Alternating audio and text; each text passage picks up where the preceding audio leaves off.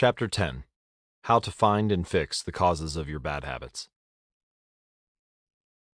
In late 2012, I was sitting in an old apartment just a few blocks from Istanbul's most famous street, Istiklal Caddesi. I was in the middle of a four day trip to Turkey, and my guide, Mike, was relaxing in a worn out armchair a few feet away. Mike wasn't really a guide, he was just a guy from Maine who had been living in Turkey for five years. But he offered to show me around while I was visiting the country, and I took him up on it. On this particular night, I had been invited to dinner with him and a handful of his Turkish friends. There were seven of us, and I was the only one who hadn't, at some point, smoked at least one pack of cigarettes per day. I asked one of the Turks how he got started. Friends, he said, it always starts with your friends. One friend smokes, and then you try it. What was truly fascinating was that half of the people in the room had managed to quit smoking. Mike had been smoke free for a few years at that point, and he swore up and down that he broke the habit because of a book called Allen Carr's Easy Way to Stop Smoking.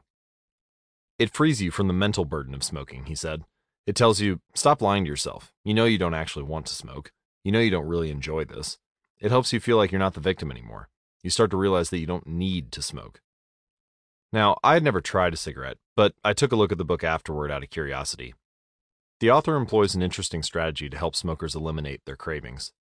He systematically reframes each cue associated with smoking and gives it a new meaning. He says things like, You think you're quitting smoking, but you're not quitting anything because cigarettes do nothing for you. Or, You think smoking is something you need to do to be social, but it's not. You can be social without smoking at all. You think smoking is about relieving stress, but it's not. Smoking does not relieve your nerves, it destroys them. Over and over, he repeats these phrases and others like them. Get it clearly into your mind, he says. You are losing nothing, and you are making marvelous positive gains not only in health, energy, and money, but also in confidence, self respect, freedom, and most important of all, in the length and quality of your future life. By the time you get to the end of the book, smoking seems like the most ridiculous thing in the world to do. And if you no longer expect smoking to bring you any benefits, you have no reason to smoke. It is an inversion of the second law of behavior change make it unattractive. Now, I know this idea might sound overly simplistic, just change your mind and you can quit smoking, but stick with me for a minute. Where cravings come from. Every behavior has a surface level craving and a deeper, underlying motive. I often have a craving that goes something like this I want to eat tacos. If you were to ask me why I want to eat tacos, I wouldn't say because I need food to survive. But the truth is, somewhere deep down, I am motivated to eat tacos because I have to eat to survive. The underlying motive is to obtain food and water, even if my specific craving is for a taco. Some of our underlying motives include conserve energy, obtain food and water, find love and reproduce, connect and bond with others, win social acceptance and approval, reduce uncertainty, achieve status and prestige. This is just a partial list. I offer a more complete list and more examples of how to apply them to business at atomichabits.com/business. In any case, a craving is just a specific manifestation of a deeper underlying motive. Your brain did not evolve with a desire to smoke cigarettes or to check Instagram or to play video games. At a deep level, you simply want to reduce uncertainty or relieve anxiety, to win social acceptance and approval, or to achieve status. Look at nearly any product that is habit forming, and you'll see that it does not create a new motivation, but rather latches onto the underlying motives of human nature. Find love and reproduce might mean using Tinder. Connect and bond with others might mean browsing Facebook. Winning social acceptance and approval could be posting on Instagram. Reducing uncertainty might drive you to search on Google. Achieving status and prestige could mean playing video games. Your habits are modern day solutions to ancient desires, new versions of old vices. The underlying motives behind human behavior remain the same. The specific habits we perform differ based on the period of history we live in. Here's the powerful part there are many different ways to address the same underlying motive. One person might learn to reduce stress by smoking a cigarette. Another person learns to ease their anxiety by going for a run. Your current habits are not necessarily the best way to solve the problems you face. They are just the methods you learn to use. Once you associate a solution with the problem you need to solve, you keep coming back to it. Habits are all about associations. These associations determine whether we predict a habit to be worth repeating or not. As we covered in our discussion of the first law, your brain is continually absorbing information and noticing cues in the environment. Every time you perceive a cue, your brain automatically runs a simulation and makes a prediction about what to do in the next moment. For example, cue. You notice that the stove is hot. Prediction.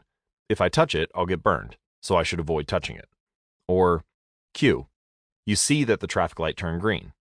Prediction. If I step on the gas, I'll make it safely through the intersection and get closer to my destination, so I should step on the gas. You see a cue, categorize it based on past experience, and determine the appropriate response. This entire process happens in an instant, but it plays a crucial role in your habits because every action is preceded by a prediction. Life feels reactive, but it's actually predictive. All day long, you're making your best guess of how to act given what you've just seen and what has worked for you in the past. You are endlessly predicting what will happen in the next moment. Our behavior is heavily dependent on these predictions. Put another way, our behavior is heavily dependent on how we interpret the events that happen to us, not necessarily the objective reality of the events themselves. Two people can look at the same cigarette, and one feels the urge to smoke while the other is repulsed by the smell. The same cue can spark a good habit or a bad habit depending on your prediction. The cause of your habits is actually the prediction that precedes them. These predictions lead to feelings, which is how we typically describe a craving. A feeling, a desire, an urge. Feelings and emotions transform the cues we perceive and the predictions we make into a signal that we can apply. They help explain what we are currently sensing. For instance, whether or not you realize it, you are noticing how warm or cold you feel right now. If the temperature drops by one degree, you probably won't do anything. If the temperature drops by 10 degrees, however, you'll feel cold and put on another layer of clothing. Feeling cold was the signal that prompted you to act. You have been sensing the cues the entire time, but it is only when you predict that you would be better off in a different state that you take action. A craving is the sense that something is missing. It is the desire to change your internal state. When the temperature falls, there's a gap between what your body is currently sensing and what it wants to be sensing. And this gap between your current state and your desired state provides a reason to act. So, desire is the difference between where you are now and where you want to be in the future. Even the tiniest action is tinged with the motivation to feel differently than you do in the moment. When you binge eat or light up or browse social media, what you really want is not a potato chip or a cigarette or a bunch of likes. What you really want is to feel different. Our feelings and emotions tell us whether to hold steady in our current state or to make a change. They help us decide the best course of action. Neurologists have discovered that when emotions and feelings are impaired, we actually lose the ability to make decisions.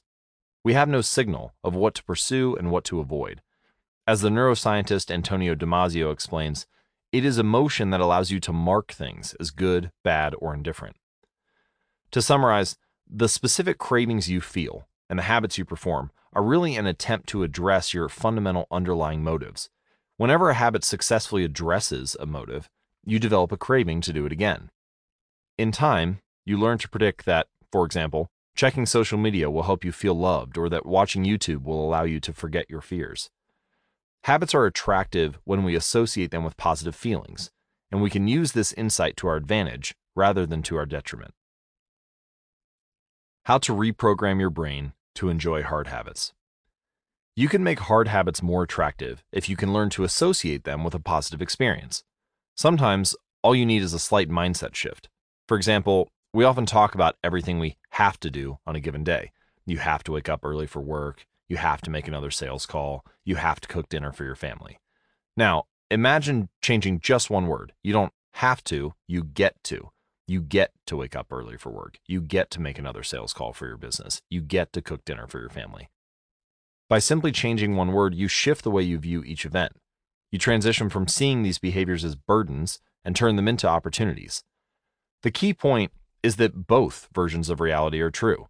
You do have to do those things, and you also get to do them. We can find evidence for whatever mindset we choose. I once heard a story about a man who uses a wheelchair. When asked if it was a difficult thing being confined, he responded, I'm not confined to my wheelchair, I'm liberated by it. If it wasn't for my wheelchair, I would be bedbound and never able to leave the house. This shift in perspective completely transformed how he lived each day. Similarly, reframing your habits to highlight their benefits rather than their drawbacks is a fast and lightweight way to reprogram your mind and make a habit seem more attractive. Here are some examples Exercise. Many people associate exercise with being a challenging task that drains energy and wears you down. But you can just as easily view it as a way to develop skills and build you up. Instead of telling yourself, I need to go for a run this morning, you can say, It's time to build endurance and get fast. Or finance. Saving money is often associated with sacrifice. However, you can associate it with freedom rather than limitation if you realize one simple truth Living below your current means increases your future means. The money you save this month increases your purchasing power next month. Meditation. Anyone who has tried meditation for more than three seconds knows how frustrating it can be when the next distraction inevitably pops into your mind. But you can transform this frustration into delight when you realize that each interruption gives you a chance to practice returning to your breath. Distraction is actually a good thing because you need distractions to practice meditation. Or take someone who has pregame jitters. Many people feel anxious before delivering a big presentation or competing in an important event. They experience quicker breathing, a faster heart rate, heightened arousal. If we interpret these feelings negatively, then we feel threatened and tense up. If we interpret these feelings positively, then we can respond with fluidity and grace. You can reframe, I am nervous, to, I am excited and I'm getting an adrenaline rush to help me concentrate. These little mindset shifts aren't magic but they can help change the feelings you associate with a particular habit or situation. If you want to take it a step further, you can create a motivation ritual. You simply associate your habits with something that you already enjoy, and then you use that as the cue whenever you need a little bit of motivation. For instance, if you always play the same song before having sex, then you'll begin to link the music with the act. Whenever you want to get in the mood, you can just press play. Ed Latimore, a boxer and writer from Pittsburgh, benefited from a similar strategy without knowing it. Odd realization, he wrote. My focus and concentration goes up just by putting my headphones on while writing. I don't even have to play any music. Without realizing it, he was conditioning himself. In the beginning, he put his headphones on, played some music he enjoyed, and did focused work. After doing it 5, 10, 20 times, putting his headphones on became a cue that he automatically associated with increased focus the craving followed naturally. Athletes use similar strategies to get themselves in the mindset to perform. During my baseball career, I developed a specific ritual of stretching and throwing before each game. The whole sequence took about 10 minutes, and I did it the same way every time. While it physically warmed me up to play, more importantly, it put me in the right mental state. I began to associate my pregame ritual with feeling competitive and focused. Even if I wasn't motivated beforehand, by the time I was done with my ritual, I was in game mode. You can adapt this strategy for nearly any purpose. Say you want to feel happier in general. Find something that makes you truly happy, like petting your dog or taking a bubble bath, and then create a short routine that you perform every time before you do the thing you love. For example, maybe you take three deep breaths and smile. So, three deep breaths, smile, pet the dog, repeat. Eventually, you'll begin to associate this breathe and smile routine with being in a good mood. It becomes a cue that means feeling happy. Once established, you can break it out anytime you need to change your emotional state. Stressed at work? Take three deep breaths and smile. Sad about life? Three deep breaths and smile. Once a habit has been built, the cue can prompt a craving, even if it has little to do with the original situation. The key to finding and fixing the causes of your bad habits is to reframe the associations you have about them. It's not easy, but if you can reprogram your predictions, you can transform a hard habit into an attractive one. Chapter Summary The inversion of the second law of behavior change is make it unattractive. Every behavior has a surface level craving and a deeper underlying motive. Your habits are modern day solutions to ancient desires. The cause of your habits is actually the prediction that precedes them. This prediction leads to a feeling. Highlight the benefits of avoiding a bad habit to make it seem unattractive. Habits are attractive when we associate them with positive feelings and unattractive when we associate them with negative feelings. Create a motivation ritual by doing something you enjoy immediately before a difficult habit. Now that we have finished our discussion of the second law, let's summarize what we have covered and how to apply it to both creating a good habit and breaking a bad habit. How to create a good habit. The first law is make it obvious. Application 1.1 Fill out the habit scorecard, write down your current habits to become aware of them. Application 1.2 Use implementation intentions by filling out the following formula I will behavior at time in location. Application 1.3 Utilize habit stacking by filling out a sentence like After current habit, I will new habit. Design your environment by making the cues of your good habits obvious and visible. The second law is make it attractive. Application 2.1 Use temptation bundling by pairing an action you want to do with an action you need to do. Application 2.2 Join a culture where your desired behavior is the normal behavior. Application 2.3 Create a motivation ritual by doing something you enjoy immediately before a difficult habit. And how to break a bad habit. This is the inversion of the second law, which is make it unattractive. Application 2.4 Reframe your mindset. Highlight the benefits of avoiding your bad habits. You can download a printable version of this cheat sheet which covers all four laws and their applications at atomichabits.com slash cheat sheet.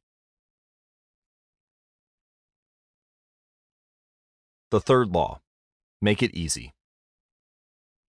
Chapter 11, walk slowly, but never backward. On the first day of class, Jerry Uelsmann, a professor at the University of Florida, divided his film photography students into two groups.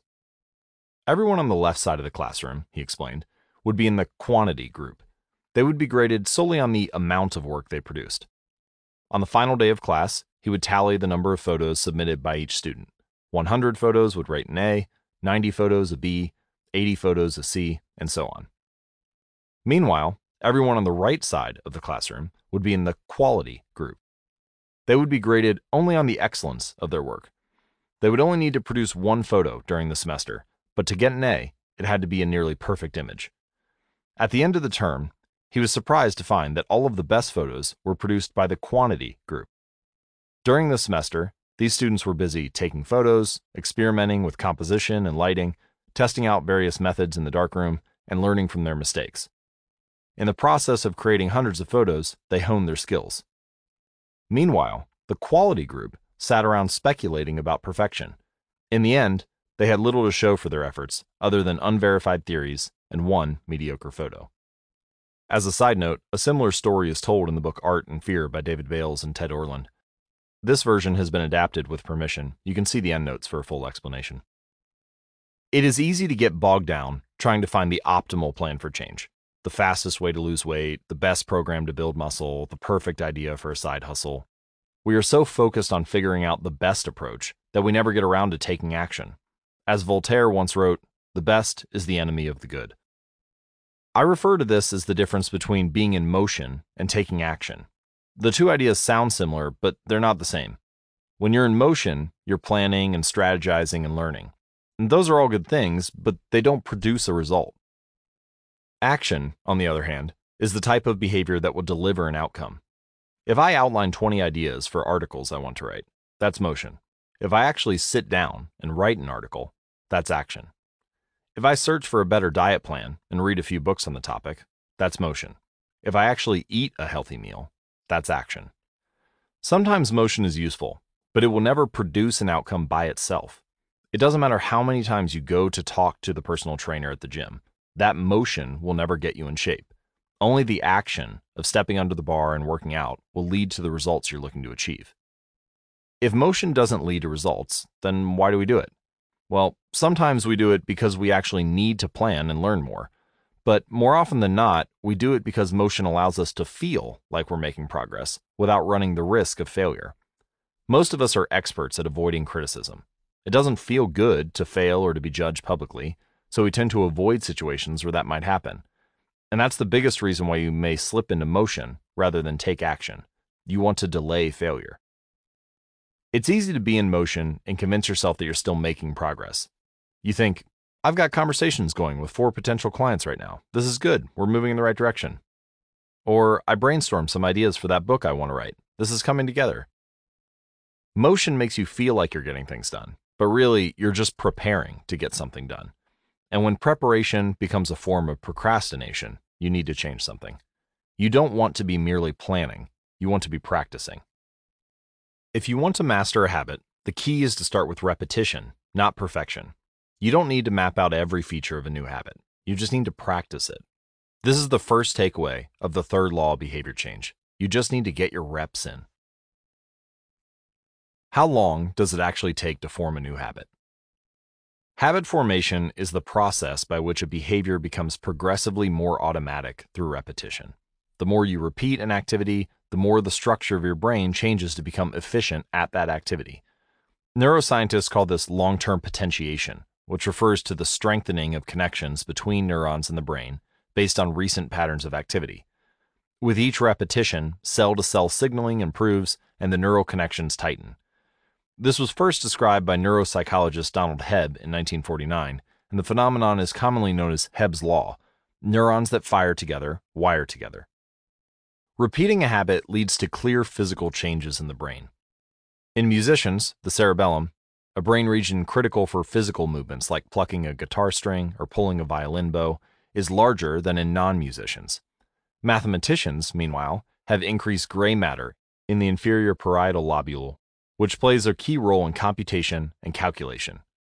Its size is directly correlated with the amount of time spent in the field. The older and more experienced the mathematician, the greater the increase in gray matter. When scientists analyzed the brains of taxi drivers in London, they found that the hippocampus, a region of the brain involved in spatial memory, was significantly larger in their subjects than in non taxi drivers. Even more fascinating, the hippocampus decreased in size when a driver retired. Like the muscles of the body responding to regular weight training, particular regions of the brain adapt as they are used and atrophy as they are abandoned. Of course, the importance of repetition in establishing habits was recognized long before neuroscientists began poking around. In 1860, the English philosopher George H. Lewes noted In learning to speak a new language, to play on a musical instrument, or to perform unaccustomed movements, great difficulty is felt, because the channels through which each sensation has to pass have not become established. But no sooner has frequent repetition cut a pathway than this difficulty vanishes. The actions become so automatic that they can be performed while the mind is otherwise engaged. So, both common sense and scientific evidence agree repetition is actually a form of change. Every time you repeat an action, you are activating a particular neural circuit associated with that habit. And this means simply putting in your reps is one of the most critical steps you can take to encoding a new habit. It is why the students who took tons of photos improved their skills, while those who merely theorized about perfect photos did not.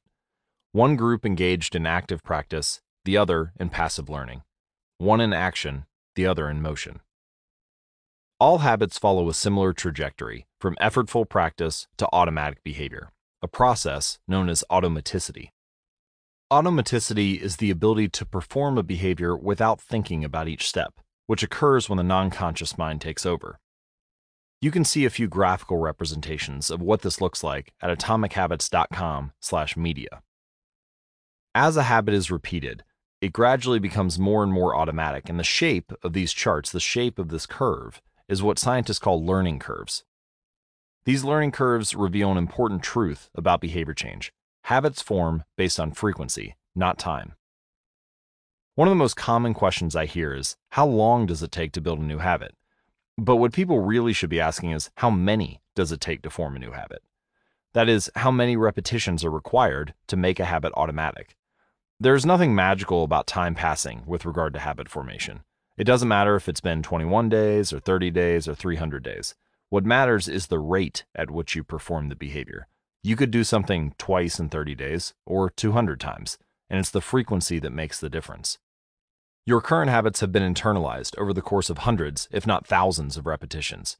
New habits require the same level of frequency. You need to string together enough successful attempts until the behavior is firmly embedded in your mind. In practice, it doesn't really matter how long it takes for a habit to become automatic. What matters is that you take the actions you need to take to make progress. Whether an action is fully automatic is of less importance. The key point is that to build a habit, you need to practice it. And the most effective way to make practice happen is to adhere to the third law of behavior change make it easy. The chapters that follow will show you how to do exactly that. Chapter Summary the third law of behavior change is make it easy. The most effective form of learning is practice, not planning. Focus on taking action, not being in motion. Habit formation is the process by which a behavior becomes progressively more automatic through repetition.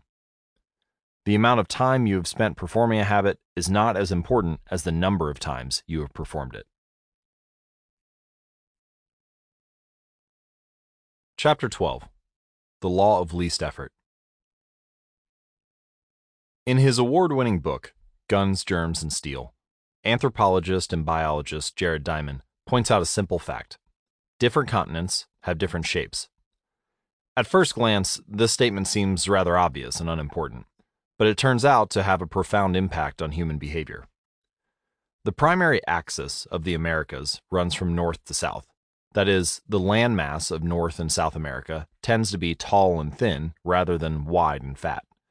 The same is generally true for Africa. Meanwhile, the landmass that makes up Europe, Asia, and the Middle East is the opposite. This massive stretch of land tends to be more east west in shape. According to Diamond, this difference in shape played a significant role in the spread of agriculture over the centuries. When agriculture began to spread around the globe, farmers had an easier time expanding along east west routes than along north south ones. This is because locations along the same latitude generally share similar climates, amounts of sunlight and rainfall, and changes in season. These factors allowed farmers in Europe and Asia to domesticate a few crops and grow them along the entire stretch of land from France to China. By comparison, the climate varies greatly when traveling from north to south. Just imagine how different the weather is in Florida compared to Canada. You can be the most talented farmer in the world, but it won't help you grow Florida oranges in the Canadian winter. Snow is a poor substitute for soil. In order to spread crops along north south routes, farmers would need to find and domesticate new plants whenever the climate changed. As a result, agriculture spread two to three times faster across Asia and Europe than it did up and down the Americas. Over the span of centuries, this small difference had a very big impact. Increased food production allowed for more rapid population growth, with more people, these cultures were able to build stronger armies and were better equipped to develop new technologies. The changes started out small a crop that spread slightly farther, a population that grew slightly faster, but compounded into substantial differences over time. The spread of agriculture provides an example of the third law of behavior change on a global scale. Conventional wisdom holds that motivation is the key to habit change. Maybe if you really wanted it, you'd actually do it. But the truth is, our real motivation is to be lazy and to do what is convenient. And despite whatever the latest productivity bestseller will tell you, this is a smart strategy, not a dumb one. Energy is precious, and the brain is wired to conserve it whenever possible. It is human nature to follow the law of least effort, which states that when deciding between two similar options, people will naturally gravitate toward the option that requires the least amount of work. This idea is actually a foundational principle in physics, where it is known as the principle of least action. It states that the path followed between any two points will always be the path requiring the least amount of energy. This simple principle underpins the laws of the universe, and from this one idea, you can describe the laws of motion and relativity. In any case, people are wired to do what is convenient. For example, expanding your farm to the east where you can grow the same crops rather than heading north where the climate is different. Out of all the possible actions we could take, the one that is realized is the one that delivers the most value for the least effort. We are motivated to do what is easy. Every action requires a certain amount of energy. The more energy required, the less likely it is to occur. If your goal is to do 100 push ups per day, well, that's a lot of energy. In the beginning, when you're motivated and excited, you can muster the strength to get started. But after a few days, such a massive effort feels exhausting. Meanwhile, sticking to the habit of doing one push up per day requires almost no energy to get started. And the less energy a habit requires, the more likely it is to occur. Look at any behavior that fills up much of your life, and you'll see that it can be performed with very low levels of motivation. Habits like scrolling on our phones, checking email, and watching television steal so much of our time because they can be performed almost without effort. They are remarkably convenient. In a sense, Every habit is just an obstacle to getting what you really want. Dieting is an obstacle to getting fit. Meditation is an obstacle to feeling calm. Journaling is an obstacle to thinking clearly. You don't actually want the habit itself. What you really want is the outcome the habit delivers. And the greater the obstacle, that is, the more difficult the habit, the more friction there is between you and your desired end state. This is why it is crucial to make your habits so easy that you'll do them even when you don't feel like it. If you can make your good habits more convenient, you'll be more likely to follow through on them. All right, but what about all the moments when we seem to do the opposite? If we're all so lazy, then how do you explain accomplishing hard things like raising a child or starting a business or climbing Mount Everest? Look, certainly you are capable of doing very hard things. The problem is that some days you feel like doing the hard work and some days you feel like giving in. On the tough days, it's crucial to have as many things working in your favor as possible so that you can overcome the challenges life naturally throws your way. The less friction you face, the easier it is for your stronger self to emerge. The idea behind Make It Easy is not to only do easy things. The idea is to make it as easy as possible in the moment to do the things that pay off in the long run. How to achieve more with less effort. Imagine you are holding a garden hose that is bent in the middle. Some water can flow through, but not very much. If you want to increase the rate at which water passes through the hose, you have two options. The first option is to crank up the valve and force more water out.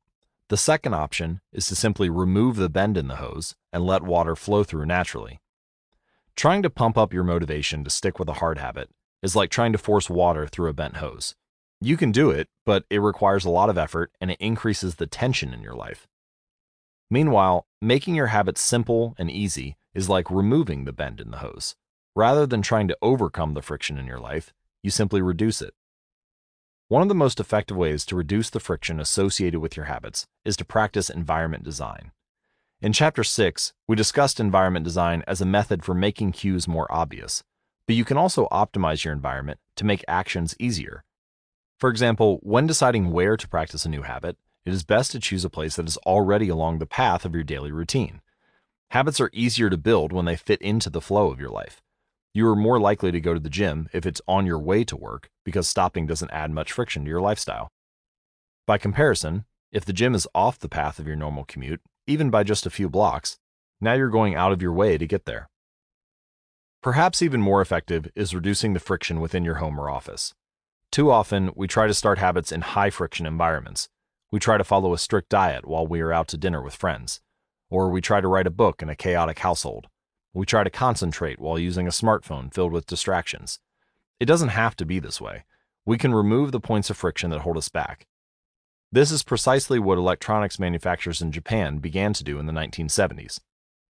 In an article published in The New Yorker titled Better All the Time, James Surowiecki writes Japanese firms emphasized what came to be known as lean production, relentlessly looking to remove waste of all kinds from the production process, down to redesigning workspaces so workers didn't have to waste time twisting and turning to reach their tools. The result was that Japanese factories were more efficient and Japanese products were more reliable than American ones. In 1974, service calls for American made color televisions were five times as common as Japanese televisions. By 1979, it took American workers three times as long to assemble their sets. I like to refer to this strategy as addition by subtraction.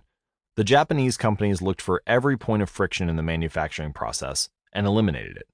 As they subtracted wasted effort, they added customers and revenue.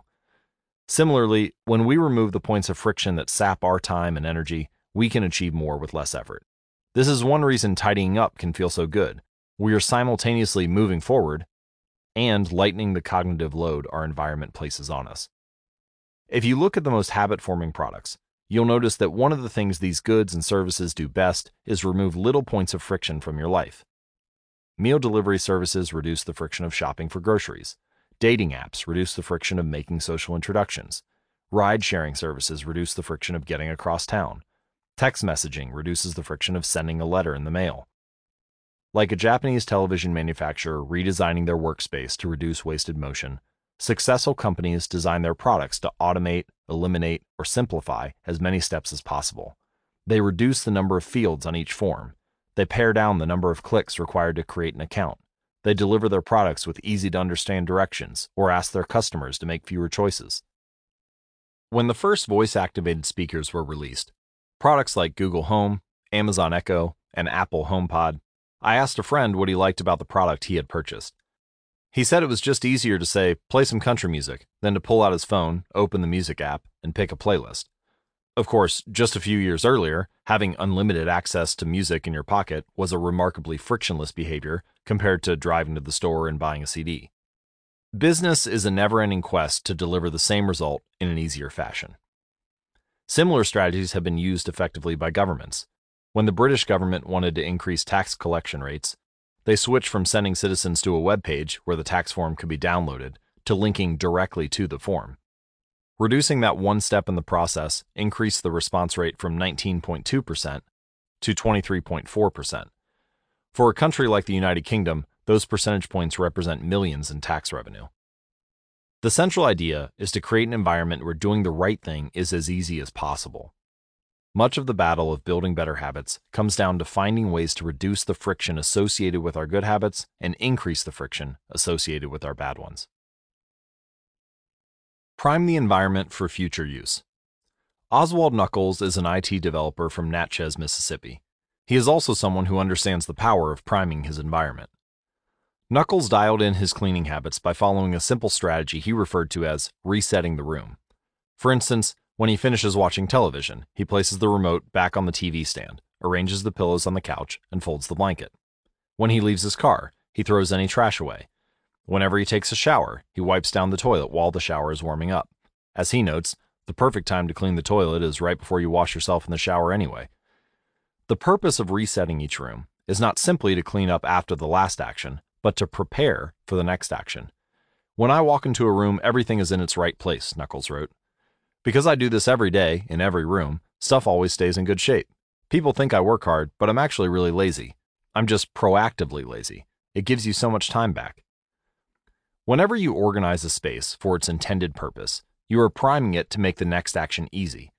For instance, my wife keeps a box of greeting cards that are pre sorted by occasion birthday, sympathy, wedding, graduation, and more. Whenever necessary, she grabs the appropriate card and sends it off. She is incredibly good at remembering to send cards because she has reduced the friction of doing so. For years, I was the opposite. Someone would have a baby and I would think, I should send a card. But then weeks would pass, and by the time I remembered to pick one up at the store, it was too late. The habit wasn't easy. There are many ways to prime your environment so it's ready for immediate use. If you want to cook a healthy breakfast, place the skillet on the stove, set out the cooking spray on the counter, and lay out any plates and utensils you need the night before. When you wake up, making breakfast will be easy. Want to draw more? Put your pencils, pens, notebooks, and drawing tools on top of your desk, within easy reach. Want to exercise? Set out your workout clothes, shoes, gym bag, and water bottle ahead of time. Want to improve your diet? Chop up a ton of fruits and vegetables on weekends and pack them in containers so you have easy access to healthy, ready to eat options during the week. These are simple ways to make the good habit the path of least resistance. You can also invert this principle and prime the environment to make bad behaviors difficult. If you find yourself watching too much television, for example, then unplug it after each use. Only plug it back in if you can say out loud the name of the show you want to watch. This setup creates just enough friction to prevent mindless viewing. And if that doesn't do it, you can take it a step further. Unplug the television and take the batteries out of the remote after each use, so it takes an extra 10 seconds to turn it back on. And if you're really hardcore, you could move the television out of the living room and into a closet after each use. You can be sure you'll only take it out when you really want to watch something. The greater the friction, the less likely the habit. Whenever possible, I leave my phone in a different room until lunch. When it's right next to me, I'll check it all morning for no reason at all but when it's in another room, I rarely think about it. And the friction is high enough that I won't go get it without a reason. As a result, I get three to four hours each morning when I can work without interruption. If sticking your phone in another room doesn't seem like enough, tell a friend or a family member to hide it from you for a few hours. Ask a coworker to keep it at their desk for the morning and give it back to you at lunch. It is remarkable how little friction is required to prevent unwanted behavior, when I hide beer in the back of the fridge where I can't see it, I drink less. When I delete social media apps from my phone, it can be weeks before I download them again and log in.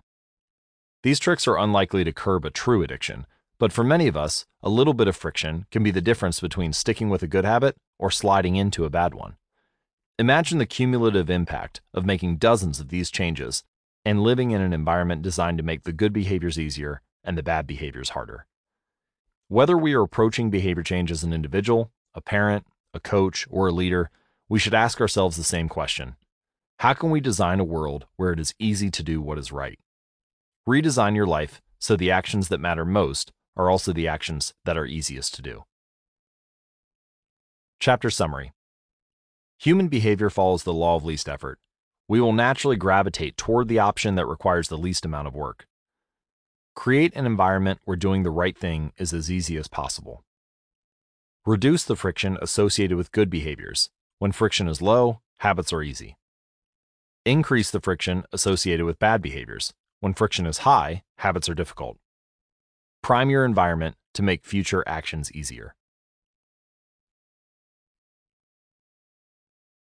Chapter 13 How to Stop Procrastinating by Using the Two Minute Rule.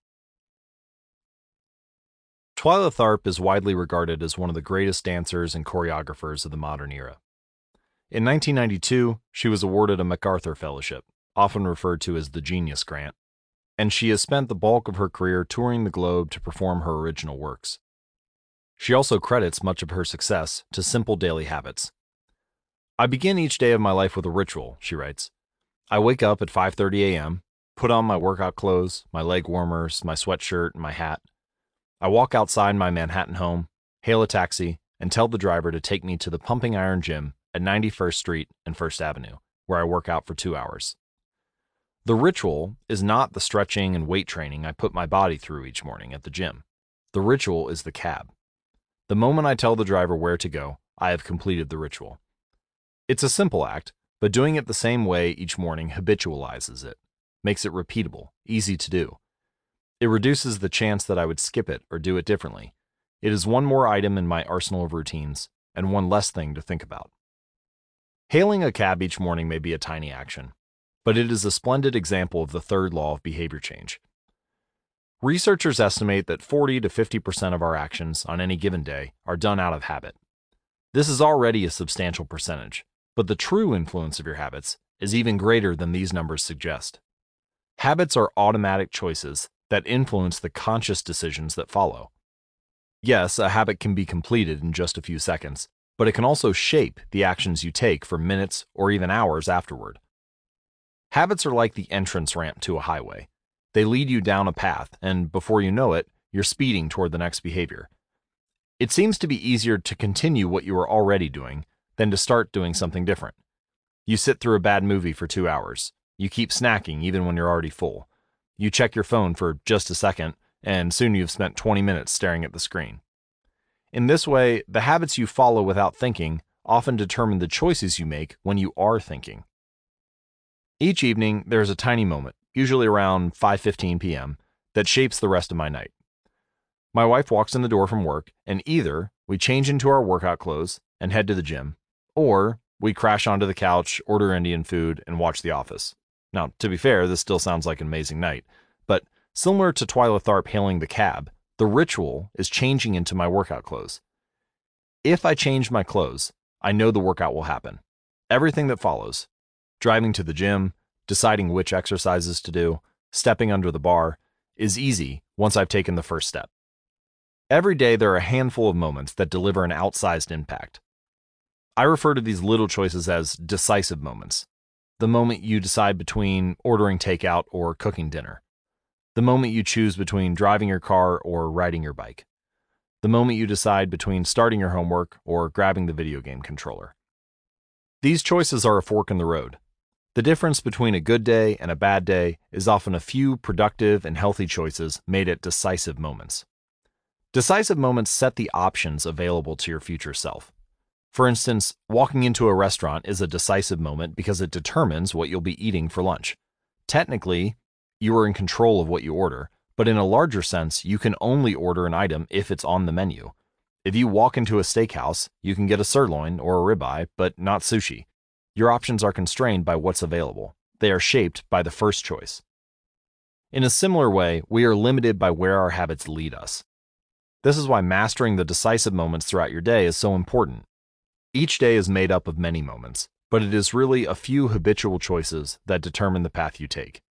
These little choices stack up, each one setting the trajectory for how you spend the next chunk of time. Habits are the entry point, not the end point. They are the cab, not the gym. The two minute rule.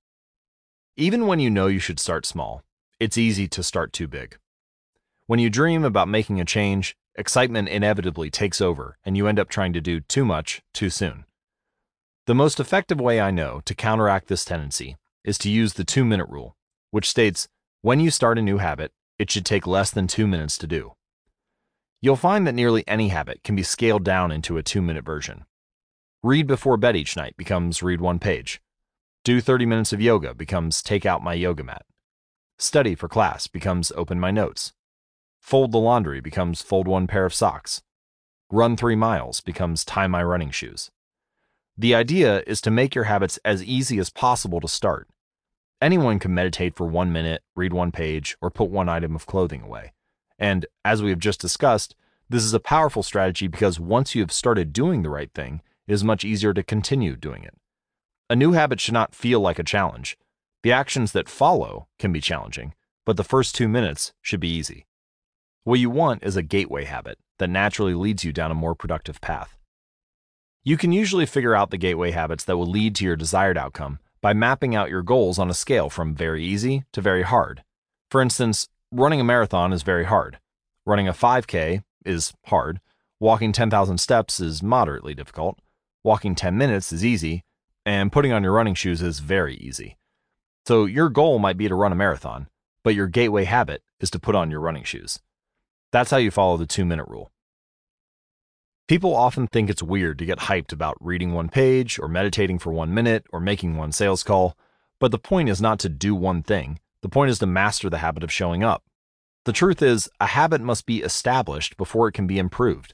If you can't learn the basic skill of showing up, then you have little hope of mastering the finer details.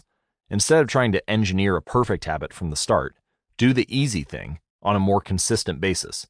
You have to standardize before you can optimize. As you master the art of showing up, the first two minutes simply become a ritual at the beginning of a larger routine. This is not merely a hack to make your habits easier, but actually the ideal way to master a difficult skill. The more you ritualize the beginning of a process, the more likely it becomes that you can slip into the state of deep focus that is required to do great things. By doing the same warm up before every workout, you make it easier to get into a state of peak performance. By following the same creative ritual, you make it easier to get into the hard work of creating. By developing a consistent power down habit, you make it easier to get to bed at a reasonable time each night. You may not be able to automate the whole process, but you can make the first action mindless. Make it easy to start and the rest will follow. The two minute rule can seem like a trick to some people. You know that the real goal is to do it for more than just two minutes, so it may feel like you're trying to fool yourself. Nobody is actually aspiring to read one page or do one push up or open their notes. And if you know it's a mental trick, well, then why would you fall for it? If the two minute rule feels forced, try this. Do it for two minutes and then stop. Go for a run, but you must stop after two minutes. Start meditating, but you must stop after two minutes. Study Arabic, but you must stop after two minutes. It's not a strategy for starting, it's the whole thing. Your habit can only last 120 seconds. One of my readers used this strategy to lose over 100 pounds. In the beginning, he went to the gym each day, but he told himself he wasn't allowed to stay at the gym for more than five minutes. He would show up, exercise for five minutes, and leave as soon as his time was up. After a few weeks, he looked around and thought, well, I'm coming here all the time anyway. I may as well start staying a little longer and a few years later, the weight was gone. Journaling provides another example. Nearly everyone can benefit from getting their thoughts out of their head and onto paper, but most people give up after a few days or avoid it entirely because journaling feels like a chore. The secret is to always stay below the point where it feels like work. Greg McKeown, a leadership consultant from the United Kingdom, built a daily journaling habit by specifically writing less than he felt like. He always stopped journaling before it seemed like a hassle. Ernest Hemingway believed in similar advice for any kind of writing. The best way is to always stop when you are going good, he said. I actually designed a habit journal specifically to make journaling easier. It includes a one line per day section where you simply write one sentence about your day. It's the easiest way to start a journaling habit. You can learn more at atomichabits.com/journal. Strategies like this work for another reason too. They reinforce the identity you want to build. If you show up at the gym 5 days in a row, even if it's just for two minutes. You are casting votes for your new identity. You're not worried about getting in shape, you're focused on becoming the type of person who doesn't miss workouts. You're taking the smallest action that confirms the type of person you want to be. We rarely think about change this way because everyone is consumed by the end goal. But one push up is better than not exercising, one minute of guitar practice is better than none at all, one minute of reading is better than never picking up a book. It's better to do less than you hoped than to do nothing at all. At some point, once you've established the habit and you're showing up each day, you can combine the two minute rule with a technique we call habit shaping to scale your habit back up toward your ultimate goal. You start by mastering the first two minutes of the smallest version of the behavior.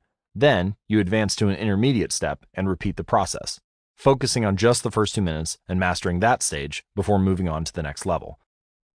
Eventually, you'll end up with the habit you had originally hoped to build while still keeping your focus where it should be, on the first two minutes of the behavior. Here are some examples of habit shaping. If you want to become an early riser, phase one might be be home at 10 p.m. every night. Phase two, have all devices, television, phone, and so on, turned off by 10 p.m. every night. Phase three, be in bed by 10 p.m. every night. Phase four, lights off by 10 p.m. every night. Phase five, wake up at 6 a.m. every day. At each of the five stages, you focus on mastering the first two minutes of the habit. Or imagine that you want to start an exercise habit. Phase one might be changing into your workout clothes. Phase two could be step out the door. Phase three could be driving to the gym and exercising for five minutes. Phase four, exercise for 15 minutes at least once a week. And finally, phase five, exercise three times a week. Nearly any larger life goal can be transformed into a two minute behavior. For example, I want to live a healthy and long life becomes I need to stay in shape, which translates to I need to exercise, which breaks down to I need to change into my workout clothes. Or I want to have a happy marriage becomes I need to be a good partner, which translates to I should do something each day to make my partner's life easier, which leads to I should meal plan for next week. Whenever you're struggling to stick with a habit, you can employ the two minute rule. It is a simple way to make your habits easy. Chapter Summary Habits can be completed in a few seconds, but continue to impact your behavior for minutes or hours afterward. Many habits occur at decisive moments, choices that are like a fork in the road, and either send you in the direction of a productive day or an unproductive one. The two minute rule states when you start a new habit, it should take less than two minutes to do. The more you ritualize the beginning of a process, the more likely it becomes that you can slip into the state of deep focus that is required to do great things. Standardize before you optimize. You can't improve a habit that doesn't exist. Chapter 14 How to Make Good Habits Inevitable and Bad Habits Impossible. In the summer of 1830, Victor Hugo was facing an impossible deadline. Twelve months earlier, the French author had promised his publisher a new book. But instead of writing, he spent that year pursuing other projects, entertaining guests, and delaying his work. Frustrated, Hugo's publisher responded by setting a deadline less than six months away. The book had to be finished by February of 1831. Hugo concocted a strange plan to beat his procrastination. He collected all of his clothes and asked an assistant to lock them away in a large chest. He was left with nothing to wear except a large shawl. Lacking any suitable clothing to go outdoors, he remained in his study and wrote furiously during the fall and winter of 1830. The Hunchback of Notre Dame was published two weeks early, on January 14, 1831. The irony of how closely the story matches my process for writing this book is not lost on me. Although my publisher was much more accommodating and my closet remained full, I did feel like I had to place myself on house arrest to finish the manuscript.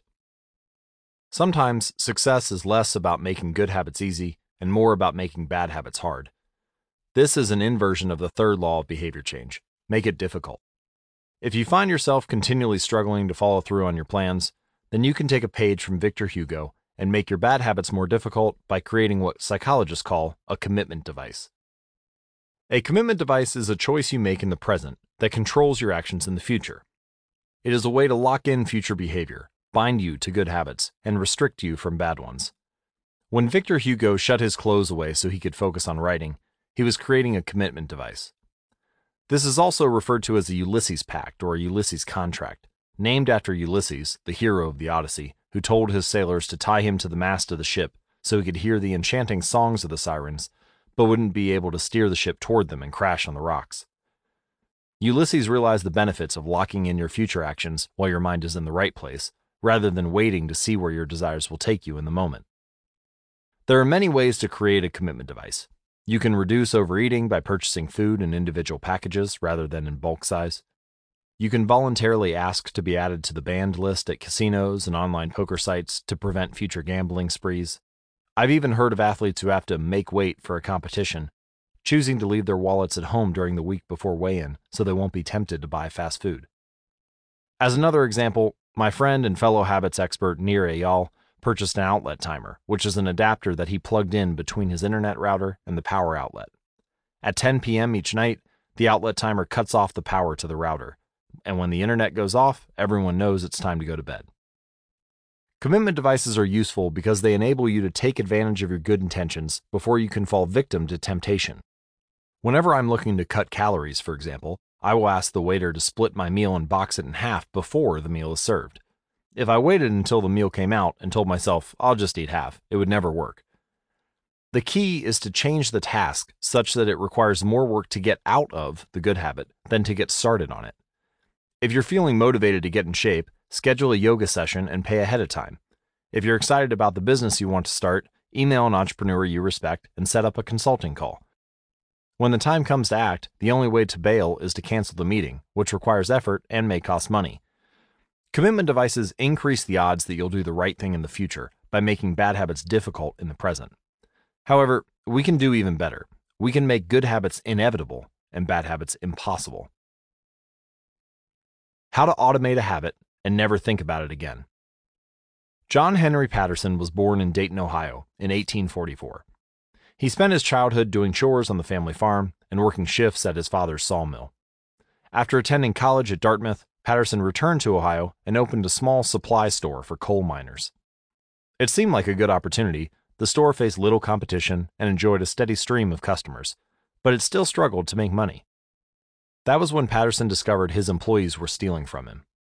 In the mid 1800s, employee theft was a common problem. Receipts were kept in an open drawer and could easily be altered or discarded. There were no video cameras to review behavior and no software to track transactions. Unless you were willing to hover over your employees every minute of the day or to manage all transactions yourself, it was difficult to prevent theft.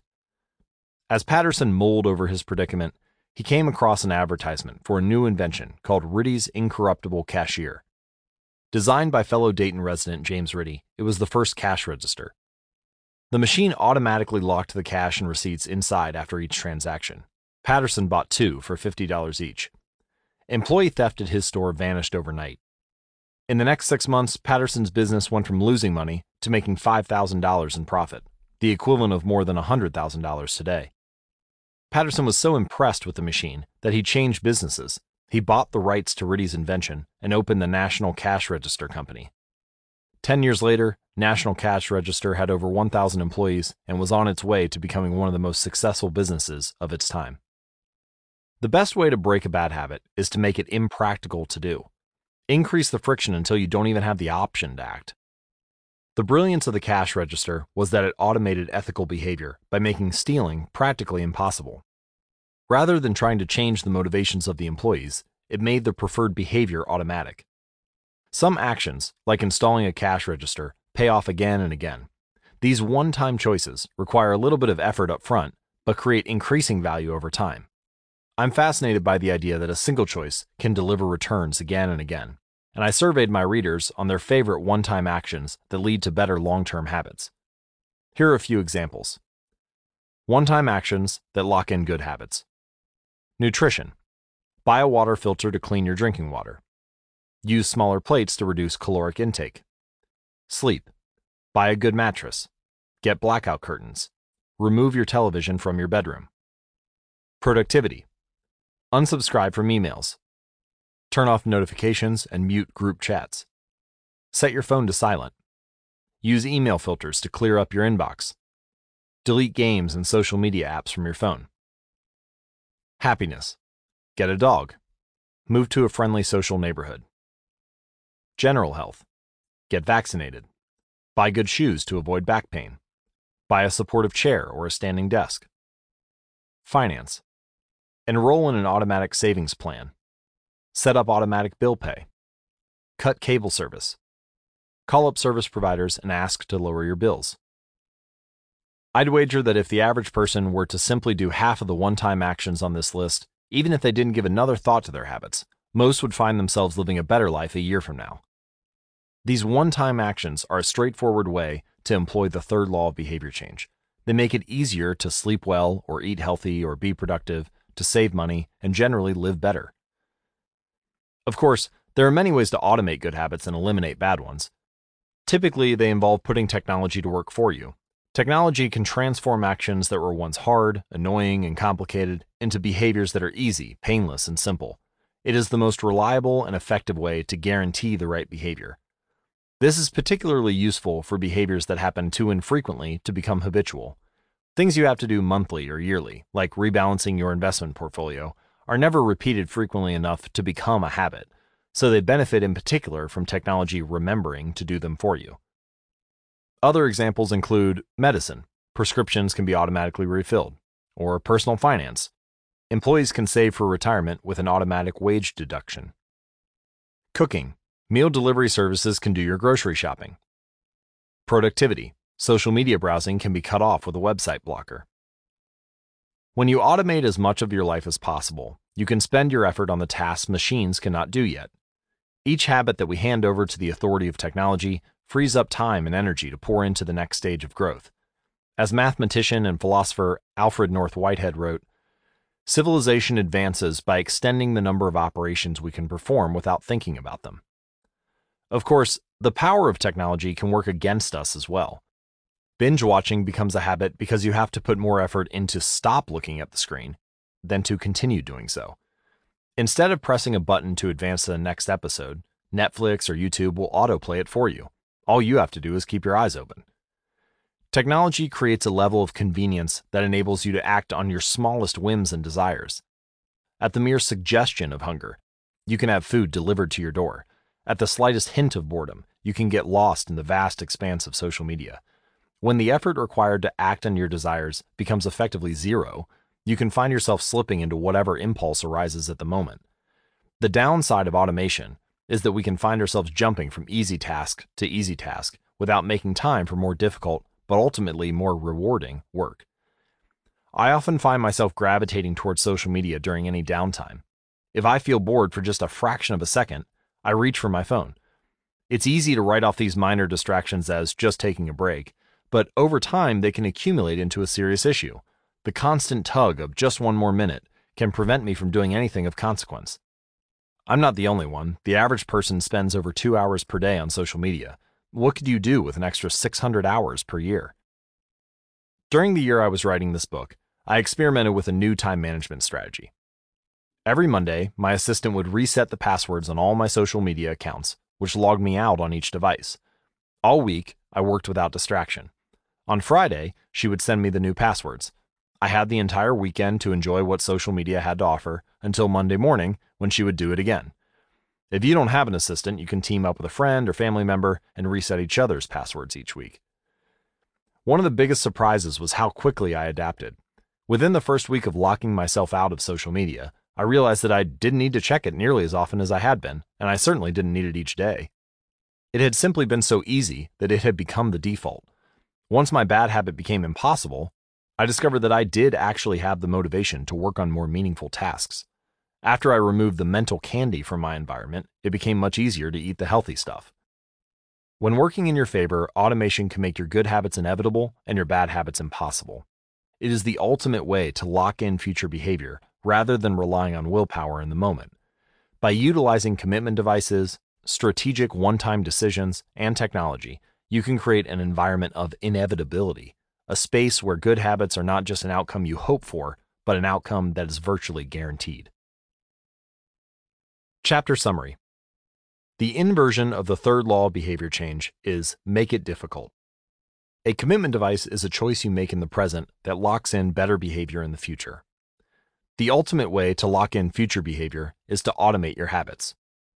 One time choices, like buying a better mattress or enrolling in an automatic savings plan, are single actions that automate your future habits and deliver increasing returns over time. Using technology to automate your habits is the most reliable and effective way to guarantee the right behavior. Now that we have concluded our discussion of the third law of behavior change, let me summarize how to create a good habit and how to create a bad one. The third law of behavior change is make it easy. Application 3.1 Reduce friction. Decrease the number of steps between you and your good habits. Application 3.2 Prime the environment. Prepare your environment to make future actions easier. Application 3.3 Master the decisive moment. Optimize the small choices that deliver outsized impact. Application 3.4 Use the two minute rule. Downscale your habits until they can be done in two minutes or less. Application 3.5 Automate your habits. Invest in technology and one time purchases that lock in future behavior. And we can invert the third law of behavior change to discuss how to break a bad habit. The inversion of the third law is make it difficult. Application 3.6 Increase friction. Increase the number of steps between you and your bad habits. Application 3.7 Use a commitment device. Restrict your future choices to the ones that benefit you. You can download a complete version of this cheat sheet on how to create a good habit and how to break a bad habit at atomichabits.com slash cheat sheet. The fourth law, make it satisfying. Chapter 15, the cardinal rule of behavior change. In the late 1990s, a public health worker named Stephen Luby left his hometown of Omaha, Nebraska, and bought a one way ticket to Karachi, Pakistan. Karachi was one of the most populous cities in the world. By 1998, over 9 million people called it home. It was the economic center of Pakistan and a transportation hub, with some of the most active airports and seaports in the region. In the commercial parts of town, you could find all of the standard urban amenities and bustling downtown streets. But Karachi was also one of the least livable cities in the world. Over 60% of Karachi's residents lived in squatter settlements and slums. These densely packed neighborhoods were filled with makeshift houses, cobbled together with old boards, cinder blocks, and other discarded materials. There was no waste removal system, no electricity grid, no clean water supply. When dry, the streets were a combination of dust and trash. When wet, they became a muddy pit of sewage. Mosquito colonies thrived in pools of stagnant water, and children played among the garbage. The unsanitary conditions led to widespread illness and disease. Contaminated water sources caused epidemics of diarrhea, vomiting, and abdominal pain. Nearly one third of the children living there were malnourished.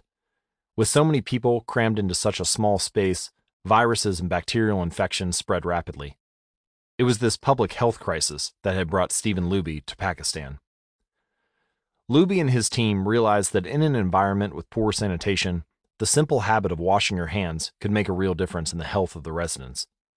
But they soon discovered that many people were already aware that hand washing was important. And yet, despite this knowledge, many residents were washing their hands in a haphazard fashion. Some people would just run their hands under the water quickly, others would only wash one hand, many would simply forget to wash their hands before preparing food. Everyone said hand washing was important, but few people made a habit out of it. The problem wasn't knowledge, the problem was consistency. That was when Luby and his team partnered with Procter & Gamble to supply the neighborhood with Safeguard soap. Compared to your standard bar of soap, using Safeguard was a much more enjoyable experience. In Pakistan, Safeguard was a premium soap, Luby told me. The study participants commonly mentioned how much they liked it. The soap foamed easily, and people were able to lather their hands with suds. It smelled great, Instantly, hand washing became slightly more pleasurable. I see the goal of hand washing promotion not as behavior change, but as habit adoption, Luby said. It is a lot easier for people to adopt a product that provides a strong positive sensory signal, for example, the mint of toothpaste, than it is to adopt a habit that does not provide pleasurable sensory feedback, like flossing one's teeth. The marketing team at Procter & Gamble talked about trying to create a positive hand washing experience. Within months, the researchers saw a rapid shift in the health of children in the neighborhood. The rate of diarrhea fell by 52%, pneumonia by 48%, and impetigo, a bacterial skin infection, by 35%. The long term effects were even better. We went back to some of the households in Karachi six years after, Luby told me. Over 95% of households who had been given the soap for free and encouraged to wash their hands had a hand washing station with soap and water available when our study team visited. We had not given any soap to the intervention group for over five years, but during the trial, they had become so habituated to wash their hands that they had maintained the practice. It was a powerful example of the fourth and final law of behavior change make it satisfying. We are more likely to repeat a behavior when the experience is satisfying. This is entirely logical. Feelings of pleasure, even minor ones like washing your hands with soap that smells nice and lathers well, are signals that tell the brain, this feels good, do this again next time. Pleasure teaches your brain that a behavior is worth remembering and repeating. Take the story of chewing gum. Chewing gum had been sold commercially throughout the 1800s, but it wasn't until Wrigley launched in 1891 that it became a worldwide habit. Early versions were made from relatively bland resins, chewy but not tasty. Wrigley revolutionized the industry by adding flavors like spearmint and juicy fruit, which made the product flavorful and fun to use. Then they went a step further and began pushing chewing gum as a pathway to a clean mouth. Advertisements told readers to, quote, refresh your taste. Tasty flavors and the feeling of a fresh mouth provided little bits of immediate reinforcement and made the product satisfying to use. Consumption skyrocketed, and Wrigley became the largest chewing gum company in the world. Toothpaste had a similar trajectory. Manufacturers enjoyed great success when they added flavors like spearmint, peppermint, and cinnamon to their products. These flavors don't improve the effectiveness of toothpaste, they simply create a clean mouth feel and make the experience of brushing your teeth more pleasurable. My wife actually stopped using Sensodyne because she didn't like the aftertaste. She switched to a brand with a stronger mint flavor, which proved to be more satisfying. Conversely, if an experience is not satisfying, we have little reason to repeat it. In my research, I came across the story of a woman who had a narcissistic relative that drove her nuts. In an attempt to spend less time with this egomaniac, she acted as dull and as boring as possible whenever he was around. Within a few encounters, he started avoiding her because he found her so uninteresting. Stories like these are evidence of the cardinal rule of behavior change. What is rewarded is repeated, what is punished is avoided. You learn what to do in the future based on what you were rewarded for doing or punished for doing in the past. Positive emotions cultivate habits, negative emotions destroy them. The first three laws of behavior change make it obvious, make it attractive, and make it easy increase the odds that a behavior will be performed this time. The fourth law of behavior change make it satisfying increases the odds that a behavior will be repeated next time. It completes the habit loop. However, there is a trick. We are not looking just for any type of satisfaction, we are looking for immediate satisfaction. The mismatch between immediate and delayed rewards. Imagine you're an animal roaming the plains of Africa, a giraffe, or an elephant, or a lion. On any given day, most of your decisions have an immediate impact. You are always thinking about what to eat, or where to sleep, or how to avoid a predator. You are constantly focused on the present or the very near future.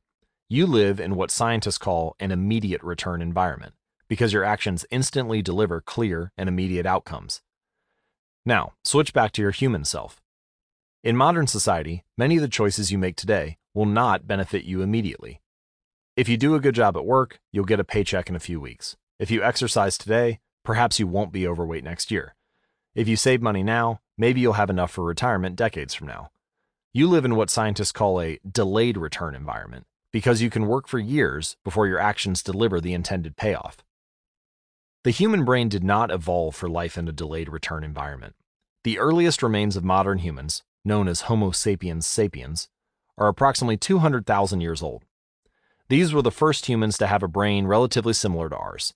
In particular, the neocortex, the newest part of the brain and the region responsible for higher functions like language, was roughly the same size 200,000 years ago as today.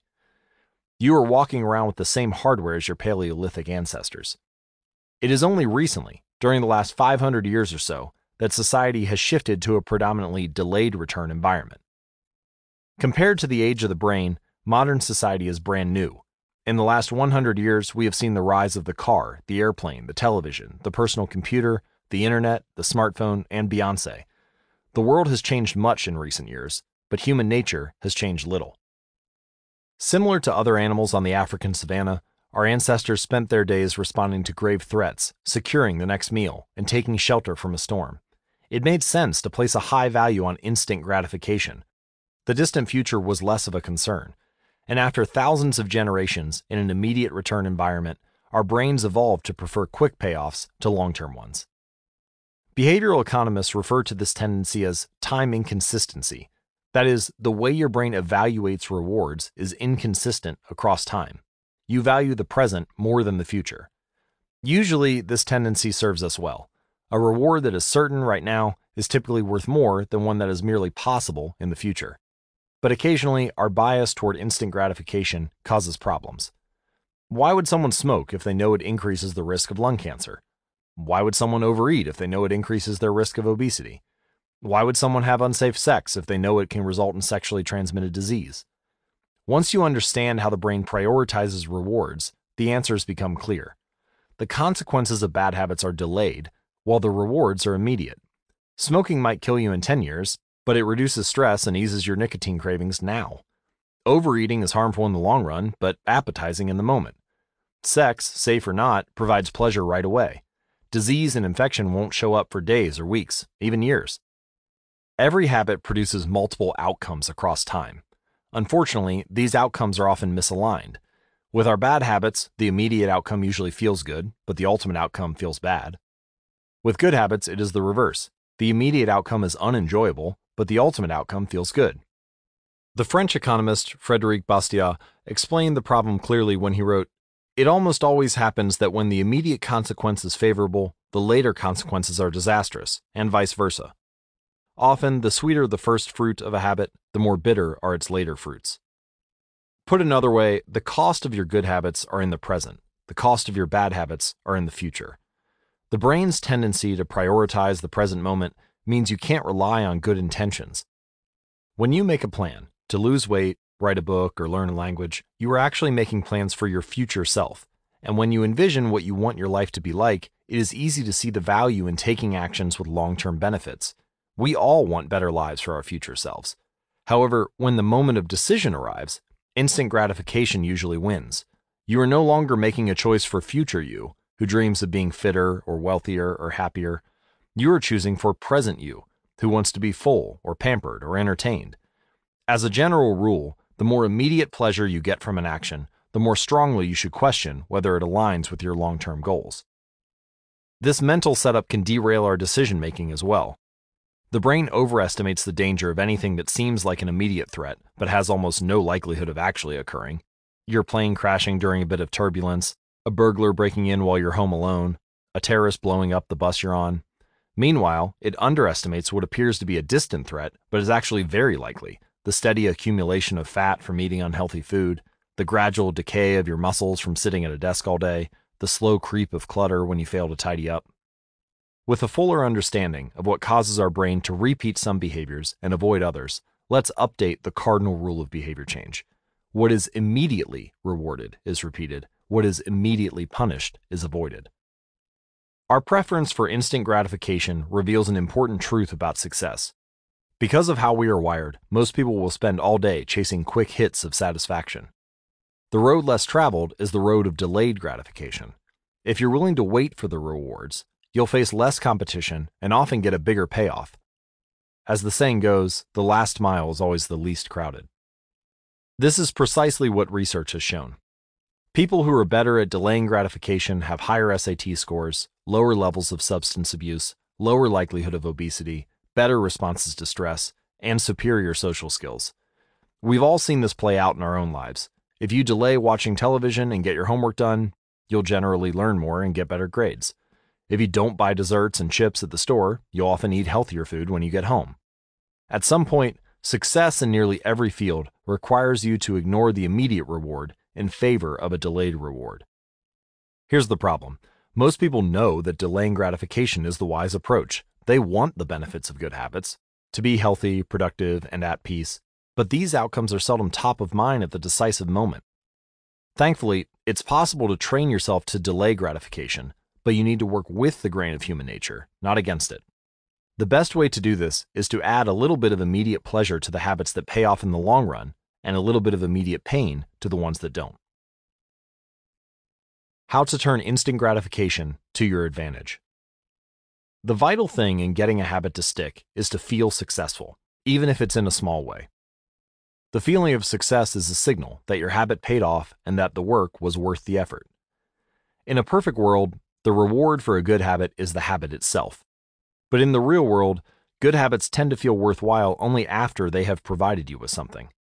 Early on, it's all sacrifice. You've gone to the gym a few times, but you're not stronger or fitter or faster, at least not in any noticeable sense. It's only months later, once you shed a few pounds or your arms gain some definition, that it becomes easier to exercise for its own sake. In the beginning, you need a reason to stay on track. This is why immediate rewards are essential. They keep you excited while the delayed rewards accumulate in the background. What we're really talking about here, when we're discussing immediate rewards, is the ending of a behavior. The ending of any experience is vital because we tend to remember it more than the other phases. You want the ending of your habit to be satisfying. The best approach is to use reinforcement which refers to the process of using an immediate reward to increase the rate of a behavior. Habit stacking, which we covered in Chapter 5, ties your habit to an immediate cue, which makes it obvious when to start. Reinforcement ties your habit to an immediate reward, which makes it satisfying when you finish. Immediate reinforcement can be especially helpful when dealing with habits of avoidance, which are behaviors you want to stop doing. It can be challenging to stick with habits like no frivolous purchases, or no alcohol this month, because nothing happens when you skip happy hour drinks or don't buy that pair of shoes. It can be hard to feel satisfied when there is no action in the first place. All you're doing is resisting temptation, and there isn't much satisfying about that. One solution is to turn this situation on its head. You want to find a way to make avoidance visible. Open a savings account and label it for something you want, maybe leather jacket. Whenever you pass on a purchase, put the same amount of money in the account. Skip your morning latte, transfer $5. Pass on another month of Netflix, move $10 over. It's like creating a loyalty program for yourself. The immediate reward of seeing yourself save money toward the leather jacket feels a lot better than just being deprived. You are making it satisfying to do nothing. One of my readers and his wife used a similar setup. They wanted to stop eating out so much and start cooking more together. They labeled their savings account Trip to Europe. Whenever they skipped going out to eat, they transferred $50 into the account. At the end of the year, they put the money toward the vacation. It is worth noting that it is important to select short term rewards that reinforce your identity rather than ones that conflict with it. Buying a new jacket is fine if you're trying to lose weight or read more books, but it doesn't work if you're trying to budget and save money. Instead, taking a bubble bath or going on a leisurely walk are good examples of rewarding yourself with free time, which aligns with your ultimate goal of more freedom and financial independence. Similarly, if your reward for exercising is eating a bowl of ice cream, then you're casting votes for conflicting identities, and it ends up being a wash. Instead, maybe your reward is a massage, which is both a luxury and a vote toward taking care of your body. Now the short term reward is aligned with your long term vision of being a healthy person. Eventually, as intrinsic rewards like a better mood, more energy, and reduced stress kick in, you'll become less concerned with chasing the secondary reward. The identity itself becomes the reinforcer. You do it because it's who you are and it feels good to be you. The more a habit becomes part of your life, the less you need outside encouragement to follow through. Incentives can start a habit, identity sustains a habit. That said, it takes time for the evidence to accumulate and a new identity to emerge. Immediate reinforcement helps maintain motivation in the short term while you're waiting for the long term rewards to arrive. In summary, a habit needs to be enjoyable for it to last. Simple bits of reinforcement, like soap that smells great, or toothpaste that has a refreshing mint flavor, or seeing $50 hit your savings account, can offer the immediate pleasure you need to enjoy a habit. And change is easier when it is enjoyable. Chapter Summary the fourth law of behavior change is make it satisfying. We are more likely to repeat a behavior when the experience is satisfying. The human brain evolved to prioritize immediate rewards over delayed rewards. The cardinal rule of behavior change is what is immediately rewarded is repeated, what is immediately punished is avoided. To get a habit to stick, you need to feel immediately successful, even if it's in a small way. The first three laws of behavior change make it obvious, make it attractive, and make it easy increase the odds that a behavior will be performed this time. The fourth law of behavior change make it satisfying, increases the odds that a behavior will be repeated next time. Chapter 16 How to Stick with Good Habits Every Day. In 1993, a bank in Abbotsford, Canada, hired a 23 year old stockbroker named Trent Dyrsmid. Abbotsford was a relatively small suburb, tucked away in the shadow of nearby Vancouver, where most of the big business deals were being made. Given the location, and the fact that Dyrsmid was a rookie, nobody expected too much of him. But he made brisk progress thanks to a simple daily habit. Dyrsmid began each morning with two jars on his desk. One was filled with 120 paper clips, the other was empty. As soon as he settled in each day, he would make a sales call. Immediately after, he would move one paper clip from the full jar to the empty jar, and the process would begin again. Every morning, I would start with 120 paper clips in one jar, and I would keep dialing the phone until I had moved them all to the second jar, he told me. Within 18 months, Dyrsmid was bringing in $5 million to the firm. By age 24, he was making $75,000 per year, the equivalent of $125,000 today. Not long after, he landed a six figure job with another company. I like to refer to this technique as the paperclip strategy, and over the years, I've heard from readers who have employed it in a variety of ways. One woman shifted a hairpin from one container to another whenever she wrote a page of her book. Another man moved a marble from one bin to the next after each set of push ups. Making progress is satisfying, and visual measures, like moving paper clips or hairpins or marbles, provide clear evidence of your progress. As a result, they reinforce your behavior and add a little bit of immediate satisfaction to any activity. Visual measurement comes in many forms food journals, workout logs, loyalty punch cards, the progress bar on a software download, even the page numbers in a book. But perhaps the best way to measure your progress is with a habit tracker. How to keep your habits on track. A habit tracker is a simple way to measure whether you did a habit. The most basic format is to get a calendar and cross off each day you stick with your routine. For example, if you meditate on Monday, Wednesday, and Friday, each of those days gets an X. As time rolls by, the calendar becomes a record of your habit streak. Countless people have tracked their habits, but perhaps the most famous was Benjamin Franklin. Beginning at age 20, Franklin carried a small booklet everywhere he went and used it to track 13 personal virtues. This list included goals like lose no time, be always employed in something useful, and avoid trifling conversation. At the end of each day, Franklin would open his booklet and record his progress. Jerry Seinfeld reportedly uses a habit tracker to stick with his streak of writing jokes. In the documentary Comedian, he explains that his goal is to never break the chain of writing jokes every day. In other words, he is not focused on how good or bad a particular joke is or how inspired he feels. He is simply focused on showing up and adding to his streak. Don't break the chain is a powerful mantra. Don't break the chain of sales calls and you'll build a successful book of business. Don't break the chain of workouts and you'll get fit faster than you'd expect. Don't break the chain of creating every day and you will end up with an impressive portfolio. Habit tracking is powerful because it leverages multiple laws of behavior change. It simultaneously makes a behavior obvious, attractive, and satisfying. Let's break down each one. Benefit number one habit tracking is obvious. Recording your last action creates a trigger that can initiate your next one. Habit tracking naturally builds a series of visual cues, like the streak of X's on your calendar or the list of meals in your food log. When you look at the calendar and see your streak, you'll be reminded to act again.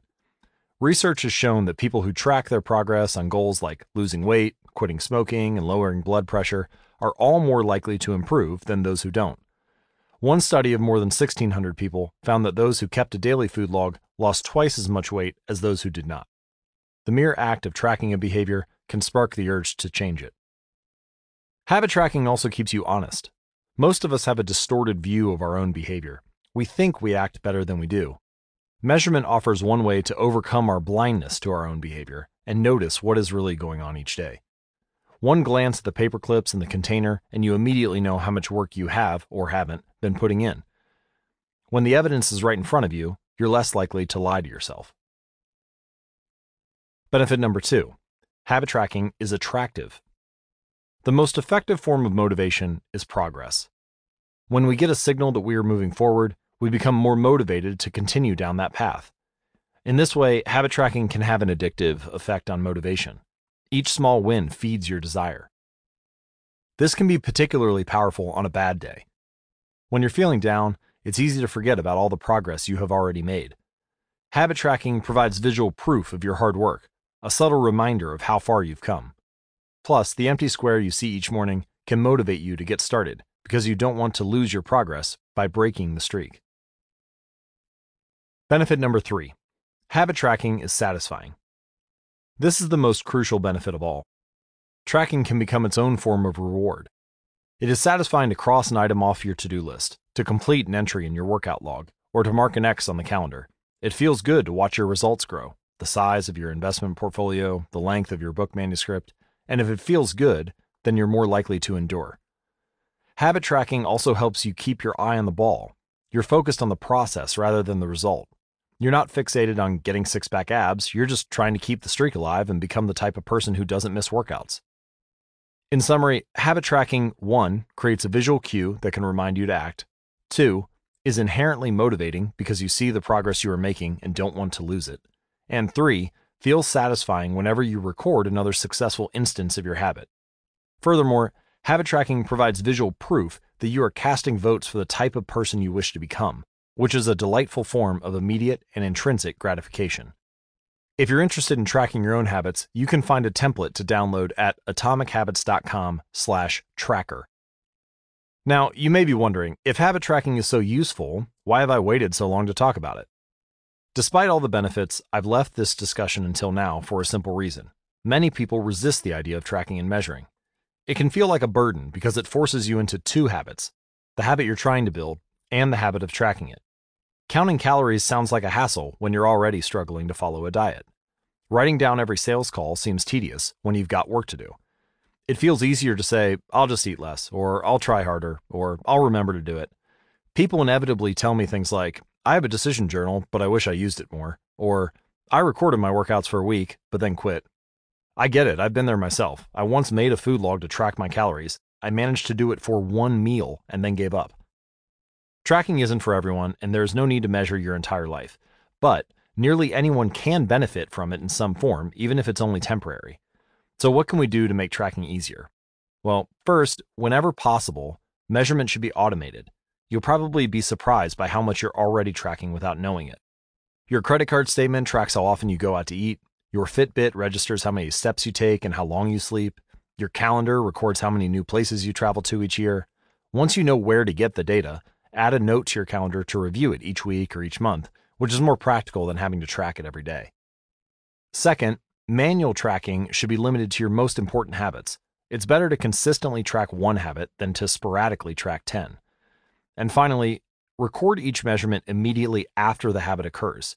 The completion of the behavior is the cue to write it down. This approach allows you to combine the habit stacking method mentioned in Chapter 5 with the action of habit tracking. So, the habit stacking plus habit tracking formula is after current habit, I will track my habit. So, for example, after I hang up the phone from a sales call, I will move one paperclip over. After I finish each set at the gym, I will record it in my workout journal. After I put my plate in the dishwasher, I will write down what I ate. These tactics can make tracking your habits easier. Even if you aren't the type of person who enjoys recording your behavior, I think you'll find a few weeks of measurements to be insightful. It's always interesting to see how you've actually been spending your time. That said, Every habit streak ends at some point, and more important than any single measurement is having a good plan for when your habits slide off track. How to recover quickly when your habits break down. No matter how consistent you are with your habits, it is inevitable that life will interrupt you at some point. Perfection is not possible.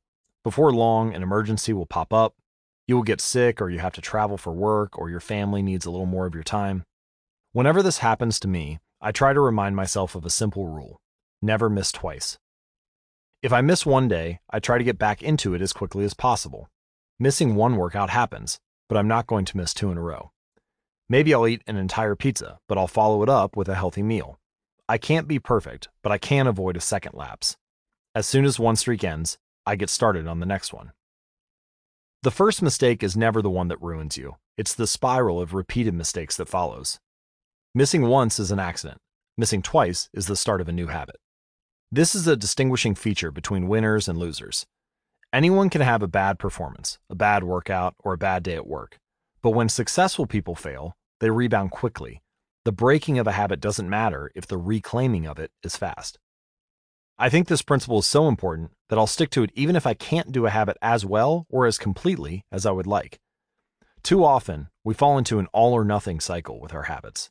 The problem is not slipping up, the problem is thinking that if you can't do something perfectly, then you shouldn't do it at all. You don't realize how valuable it is to just show up on your bad or busy days. Lost days hurt you more than successful days help you. If you start with $100, then a 50% gain will take you to $150. But now you only need a 33% loss to take you back down to $100. In other words, a 33% loss is just as meaningful or valuable as achieving a 50% gain. As Charlie Munger says, the first rule of compounding never interrupt it unnecessarily. This is why bad workouts are often the most important ones. Sluggish days and bad workouts maintain the compound gains you have accrued from previous days. Simply doing something 10 squats, 5 sprints, a push up, anything really is huge. Don't put up a zero. Don't let losses eat into your compounding. Furthermore, it's not always about what happens during the workout. It's about being the type of person who doesn't miss workouts. It's easy to train when you feel good, but it's crucial to show up when you don't feel like it, even if you do less than you hope. Going to the gym for five minutes may not improve your physical performance, but it reaffirms your identity. The all or nothing cycle of behavior change is just one pitfall that can derail your habits. Another potential danger, especially if you are using a habit tracker, is measuring the wrong thing knowing when and when not to track a habit. Say you're running a restaurant and you want to know if your chef is doing a good job. One way to measure success is to track how many customers pay for a meal each day. If more customers come in, the food must be good. If fewer customers come in, something must be wrong. However, this one measurement, daily revenue, only gives a limited picture of what's really going on. Just because someone pays for a meal doesn't mean they enjoy the meal. Even dissatisfied customers are unlikely to dine and dash. In fact, if you're only measuring revenue, the food might be getting worse, but you're making up for it with marketing or discounts or some other method. Instead, it may be more effective to track how many customers finish their meal, or perhaps the percentage of customers who leave a generous tip. The dark side of tracking a particular behavior is that we become driven by the number rather than the purpose behind it. If your success is measured by quarterly earnings, you will optimize sales, revenue, and accounting for quarterly earnings. If your success is measured by a lower number on the scale, you will optimize for a lower number on the scale, even if that means embracing crash diets, juice cleanses, and fat loss pills. The human mind wants to win whatever game is being played. This pitfall is evident in many areas of life. We focus on working long hours instead of getting meaningful work done. We care more about getting 10,000 steps than we do about being healthy. We teach for standardized tests instead of emphasizing learning, curiosity, and critical thinking. In short, we optimize for what we measure, and when we choose the wrong measurement, we get the wrong behavior. This is sometimes referred to as Goodhart's Law. Named after the economist Charles Goodhart, the principle states when a measure becomes a target, it ceases to be a good measure. Measurement is only useful when it guides you and adds context to a larger picture, not when it consumes you. Each number is simply one piece of feedback in the overall system. In our data driven world, we tend to overvalue numbers and undervalue anything ephemeral, soft, or difficult to quantify. We mistakenly think the factors we can measure are the only factors that exist. But just because you can measure something doesn't mean it's the most important thing. And just because you can't measure something doesn't mean it's not important at all. All of this to say, it's crucial to keep habit tracking in its proper place. It can feel satisfying to record a habit and track your progress, but the measurement is not the only thing that matters. Furthermore, there are many ways to measure progress, and sometimes it helps to shift your focus to something entirely different. This is why non scale victories can be effective for weight loss. The number on the scale may be stubborn, so if you focus solely on the number, your motivation will sag. But you may notice that your skin looks better, or you wake up earlier, or your sex drive gets a boost. All of these are valid ways to track your improvement. If you're not feeling motivated by the number on the scale, perhaps it's time to focus on a different measurement, one that gives you more signals of progress. No matter how you measure your improvement, habit tracking offers a simple way to make your habits more satisfying. Each measurement provides a little bit of evidence that you're moving in the right direction and a brief moment of immediate pleasure for a job well done. Chapter Summary One of the most satisfying feelings is the feeling of making progress. A habit tracker is a simple way to measure whether you did a habit, like marking an X on a calendar. Habit trackers and other visual forms of measurement can make your habits satisfying by providing clear evidence of your progress. Don't break the chain. Try to keep your habit streak alive. Never miss twice. If you miss one day, try to get back on track as quickly as possible. Just because you can measure something doesn't mean it's the most important thing. Chapter 17 How an Accountability Partner Can Change Everything. After serving as a pilot in World War II, Roger Fisher attended Harvard Law School and spent 34 years specializing in negotiation and conflict management.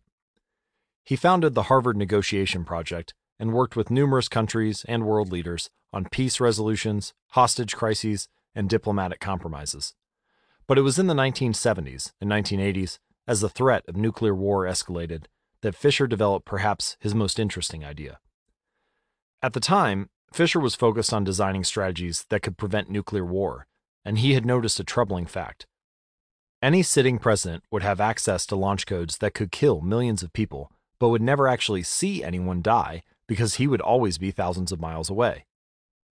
My suggestion was quite simple, he wrote in 1981. Put that nuclear code number in a little capsule, and then implant that capsule right next to the heart of a volunteer. The volunteer would carry with him a big, heavy butcher knife as he accompanied the president. If ever the president wanted to fire nuclear weapons, the only way he could do so would be for him, first, with his own hands, to kill one human being. The president says, George, I'm sorry, but tens of millions must die. He has to look at someone and realize what death is, what an innocent death is blood on the White House carpet. It's reality brought home. When I suggested this to friends in the Pentagon, they said, My God, that's terrible. Having to kill someone would distort the president's judgment. He might never push the button. Throughout our discussion of the fourth law of behavior change, we have covered the importance of making good habits immediately satisfying. Fisher's proposal is an inversion of the fourth law make it immediately unsatisfying. Just as we are more likely to repeat an experience when the ending is satisfying, we are also more likely to avoid an experience when the ending is painful. Pain is an effective teacher. If a failure is painful, it gets fixed. If a failure is relatively painless, it gets ignored. The more immediate and more costly a mistake is, the faster you will learn from it. The threat of a bad review forces a plumber to be good at his job. The possibility of a customer never returning makes restaurants create good food. The cost of cutting the wrong blood vessel makes a surgeon master human anatomy and cut carefully. When the consequences are severe, people learn quickly. The more immediate the pain, the less likely the behavior. If you want to prevent bad habits and eliminate unhealthy behaviors, then adding an instant cost to the action is a great way to reduce their odds. We repeat bad habits because they serve us in some way, and that makes them hard to abandon. The best way I know to overcome this predicament is to increase the speed of the punishment associated with the behavior. There can't be a gap between the action and the consequences. As soon as actions incur an immediate consequence, behavior begins to change. Customers pay their bills on time when they are charged a late fee. Students show up to class when their grade is linked to attendance. We will jump through a lot of hoops to avoid a little bit of immediate pain. There is, of course, a limit to this. If you're going to rely on punishment to change behavior, then the strength of the punishment must match the relative strength of the behavior it is trying to correct. To be productive, the cost of procrastination must be greater than the cost of action. To be healthy, the cost of laziness must be greater than the cost of exercise.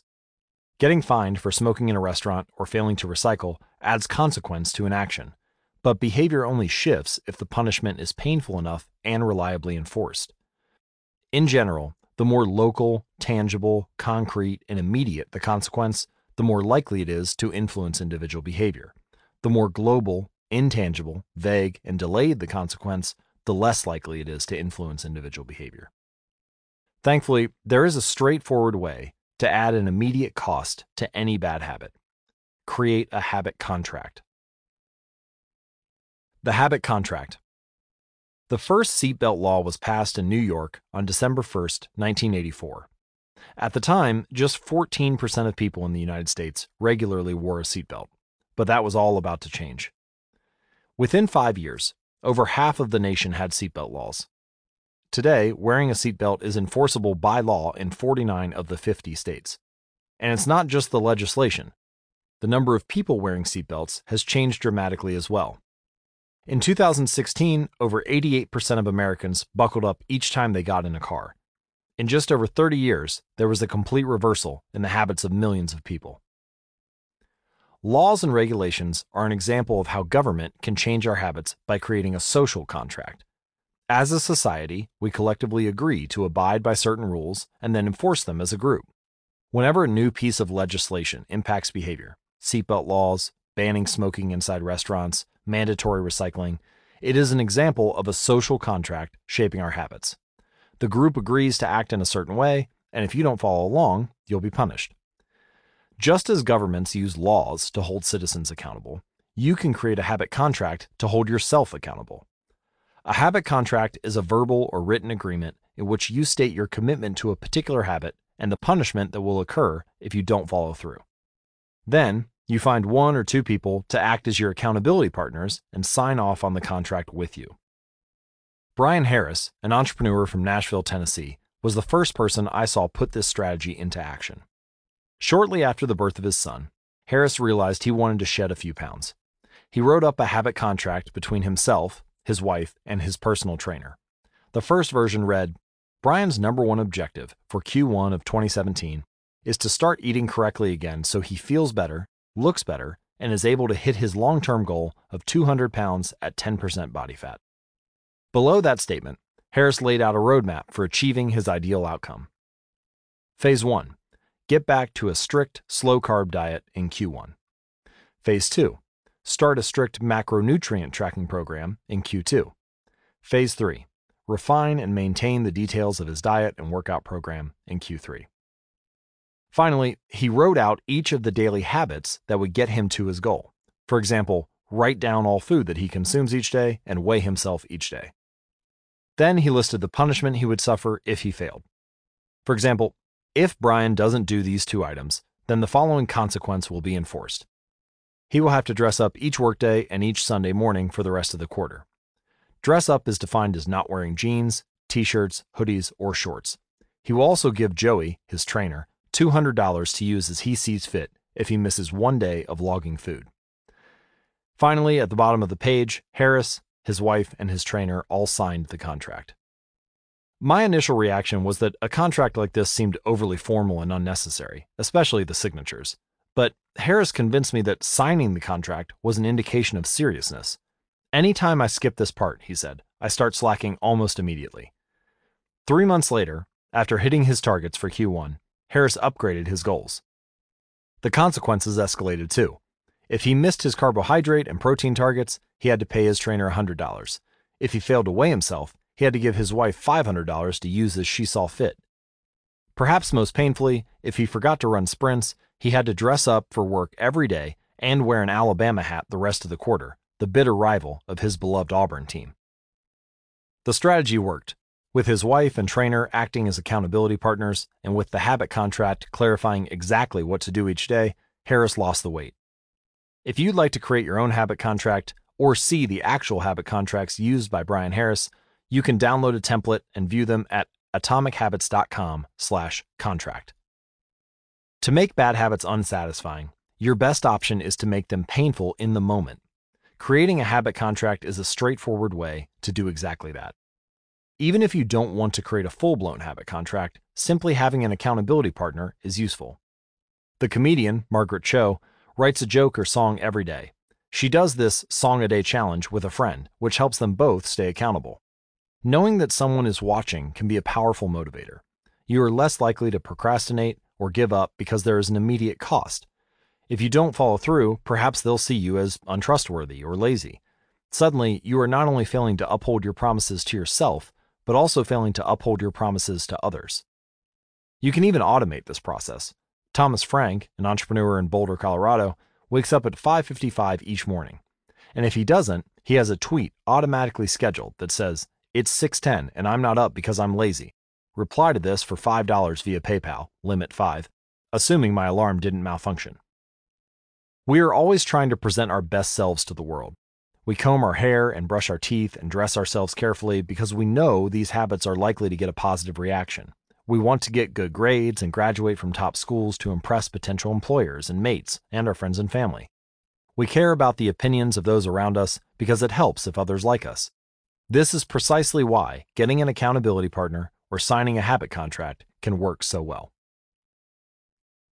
Chapter Summary The inversion of the fourth law of behavior change is make it unsatisfying. We are less likely to repeat a bad habit if it is painful or unsatisfying. An accountability partner can create an immediate cost to inaction. We care deeply about what others think of us, and we do not want others to have a lesser opinion of us. A habit contract can be used to add a social cost to any behavior. It makes the costs of violating your promises public and painful. Knowing that someone else is watching you can be a powerful motivator. As we wrap up the fourth law of behavior change, allow me to summarize the different applications we have gone over so far. How to create a good habit. The fourth law is make it satisfying. Application 4.1 Use reinforcement. Give yourself an immediate reward when you complete your habit. Application 4.2 Make doing nothing enjoyable. When avoiding a bad habit, design a way to see the benefits. Application 4.3 Use a habit tracker. Keep track of your habit streak and don't break the chain. Application 4.4 Never miss twice. When you forget to do a habit, make sure you get back on track immediately. And now, how to break a bad habit. The inversion of the fourth law of behavior change. Make it unsatisfying. Application 4.5 Get an accountability partner. Ask someone to watch your behavior. Application 4.6 Create a habit contract. Make the costs of your bad habits public and painful.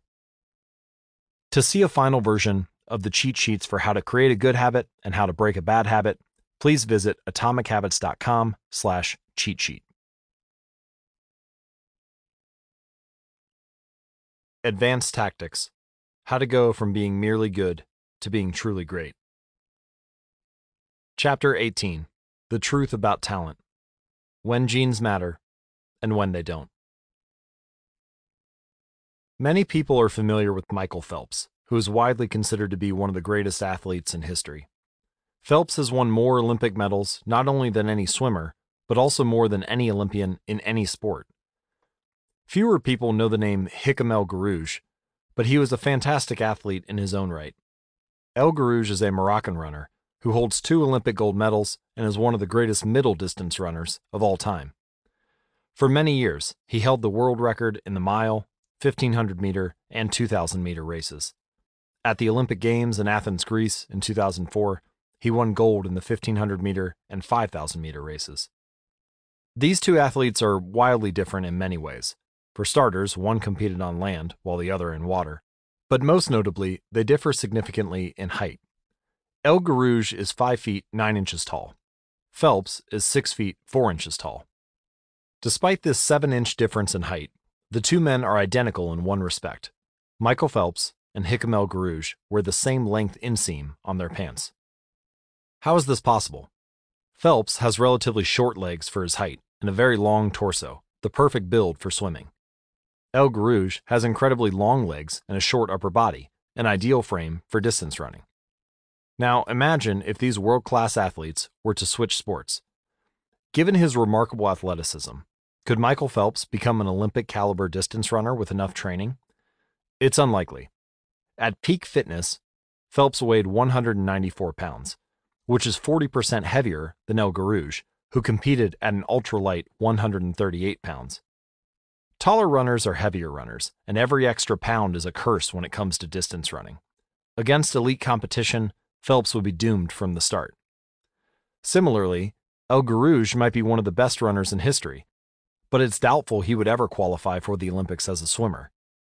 Since 1976, the average height of Olympic gold medalists in the men's 1500 meter run is 5 feet 10 inches. In comparison, the average height of Olympic gold medalists in the men's 100 meter freestyle swim is 6 feet 4 inches. Swimmers tend to be tall and have long backs and arms, which are ideal for pulling through the water. El Guerrouj would be at a severe disadvantage before he ever touched the pool. The secret to maximizing your odds of success is to choose the right field of competition. This is just as true with habit change as it is with sports and business. Habits are easier to perform and more satisfying to stick with when they align with your natural inclinations and abilities. Like Michael Phelps in the pool or Hicham El Guerrouj on the track, you want to play a game where the odds are in your favor. Embracing this strategy requires the acceptance of the simple truth that people are born with different abilities. Some people don't like to discuss this fact. On the surface, your genes seem fixed, and it's no fun to talk about things you cannot control. Plus, phrases like biological determinism make it sound like certain individuals are destined for success and others are doomed to failure. But this is a short sighted view of the influence of genes on behavior. The strength of genetics is also their weakness. Genes cannot be easily changed, which means they provide a powerful advantage in favorable circumstances and a serious disadvantage in unfavorable circumstances. If you want to dunk a basketball, being 7 feet tall is very useful. If you want to perform a gymnastics routine, being 7 feet tall is a great hindrance. Our environment determines the suitability of our genes and the utility of our natural talents. When our environment changes, so do the qualities that determine success. This is true not just for physical characteristics, but for mental ones as well. I'm smart if you ask me about habits and human behavior, not so much when it comes to knitting, rocket propulsion, or guitar chords. Competence is highly dependent on context. The people at the top of any competitive field are not only well trained, they are also well suited to the task. And this is why, if you want to be truly great, selecting the right place to focus is crucial. In short, genes do not determine your destiny, they determine your areas of opportunity.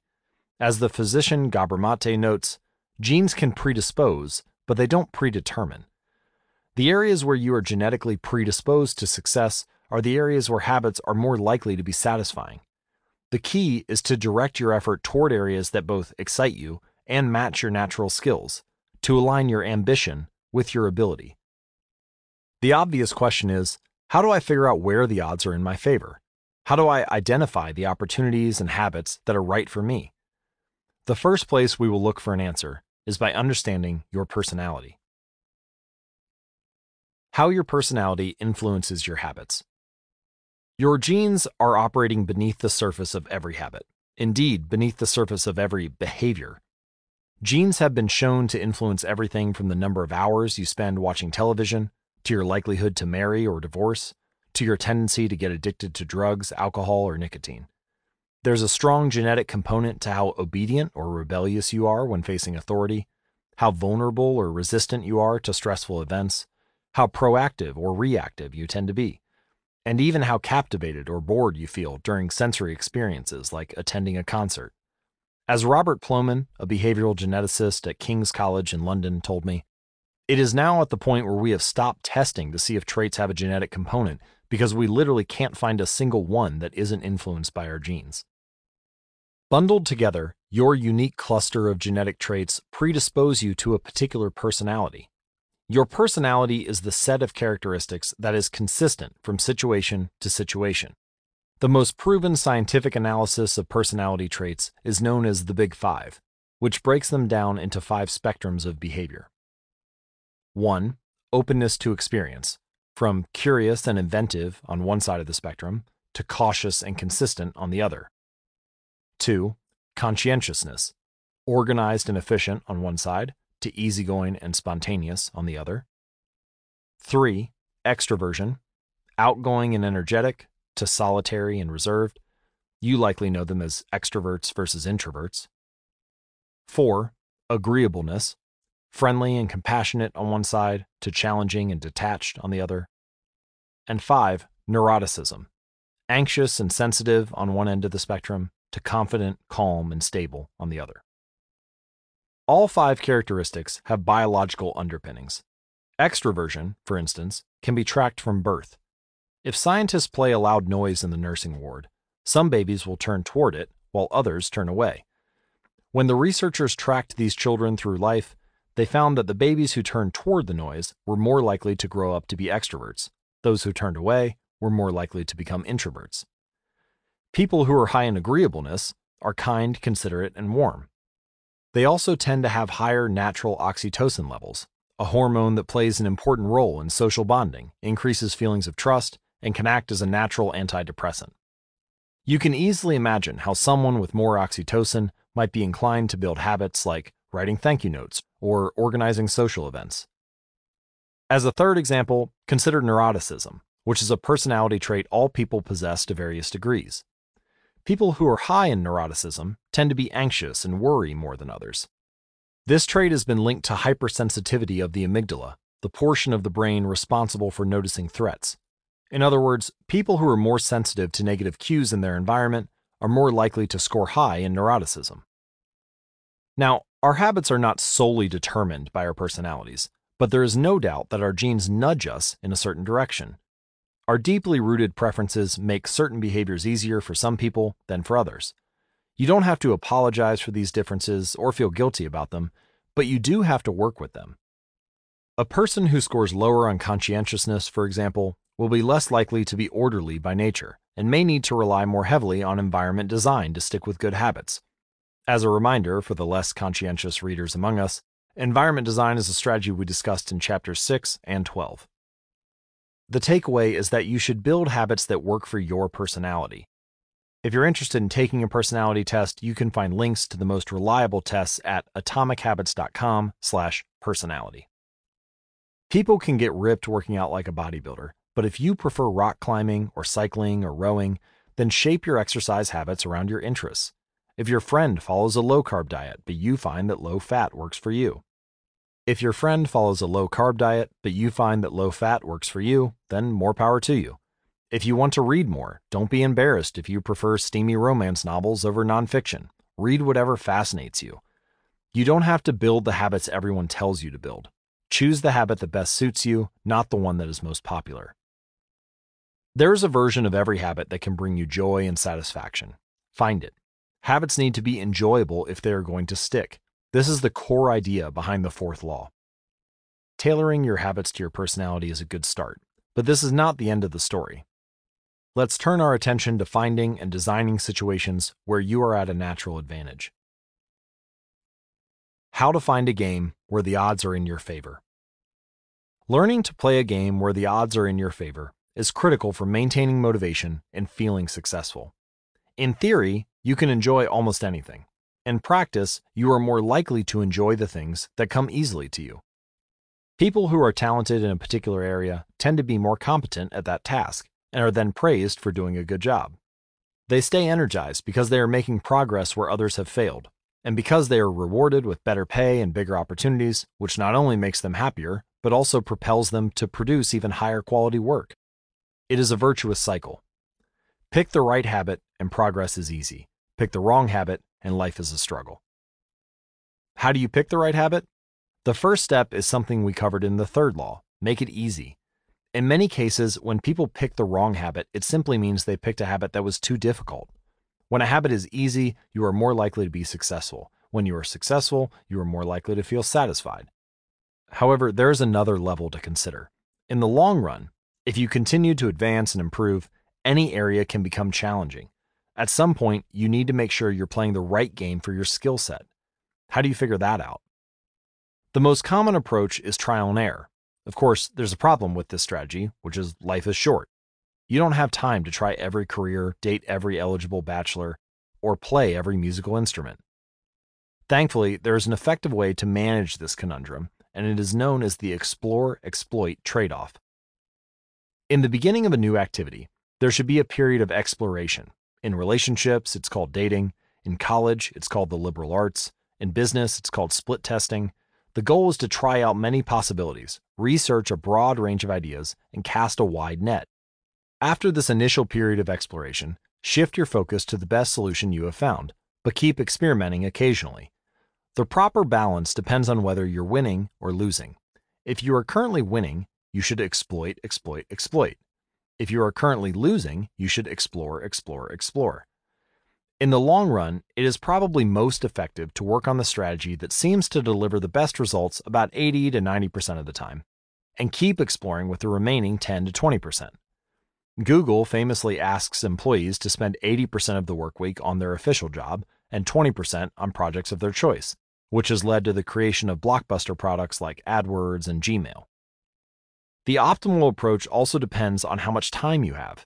If you have a lot of time, like someone at the beginning of their career, it makes more sense to explore because once you've found the right thing, you still have a good amount of time left to exploit it.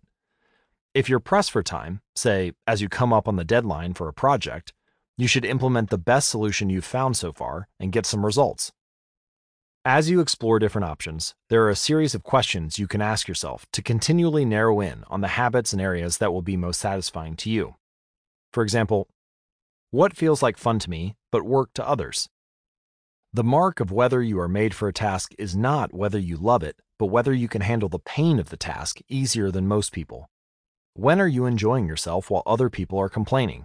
The work that hurts you less than it hurts others is the work you are made to do. What makes me lose track of time? Flow is the mental state you enter when you are so focused on the task at hand that the rest of the world fades away. This blend of happiness and peak performance is what athletes and performers experience when they are in the zone. It is nearly impossible to experience a flow state and not find the task satisfying, at least to some degree. Where do I get greater returns than the average person?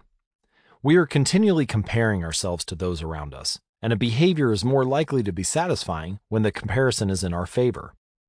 When I started writing at jamesclear.com, my email list grew very quickly I wasn't quite sure what I was doing well, but I knew that results seemed to be coming faster for me than for some of my colleagues, which motivated me to keep writing.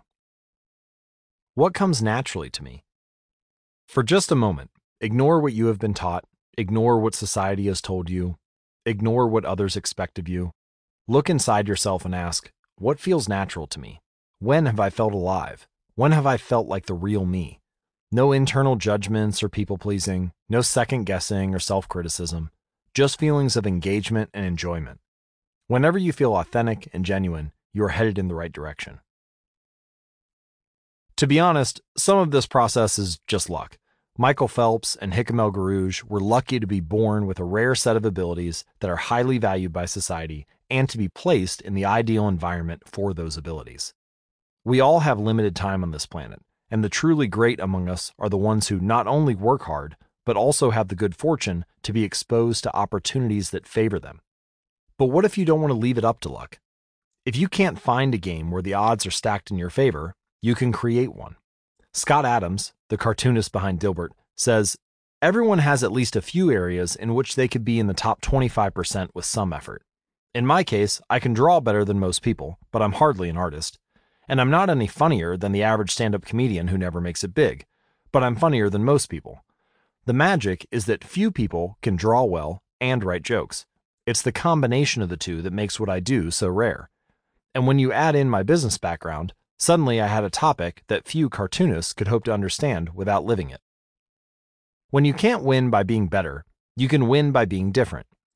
By combining your skills, you reduce the level of competition, which makes it easier to stand out.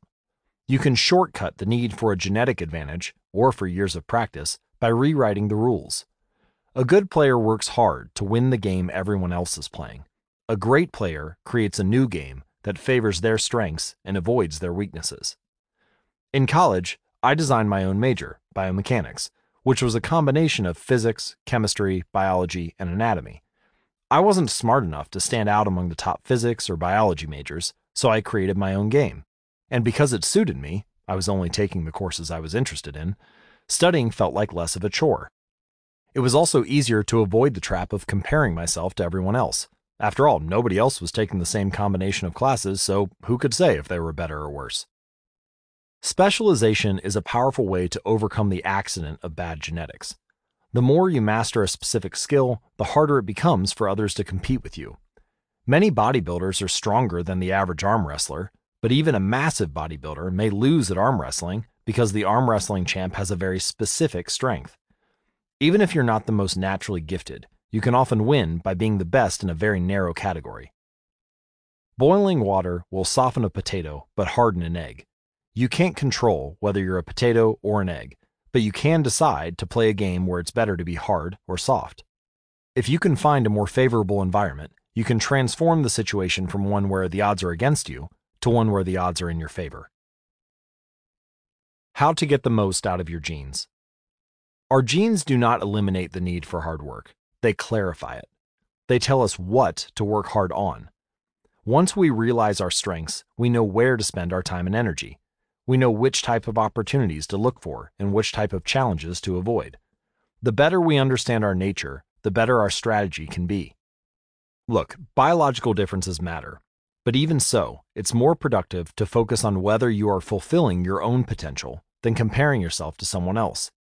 The fact that you have a natural limit to any specific ability has nothing to do with whether you are reaching the ceiling of your capabilities. People get so caught up in the fact that they have limits that they rarely exert the effort required to get close to them. Furthermore, genes can't make you successful if you're not doing the work. Yes, it's possible that the RIP trainer at the gym has better genes than you, but if you haven't put in the same reps, it's impossible to say if you've been dealt a better or worse genetic hand. Until you work as hard as those you admire, don't explain away their success as luck.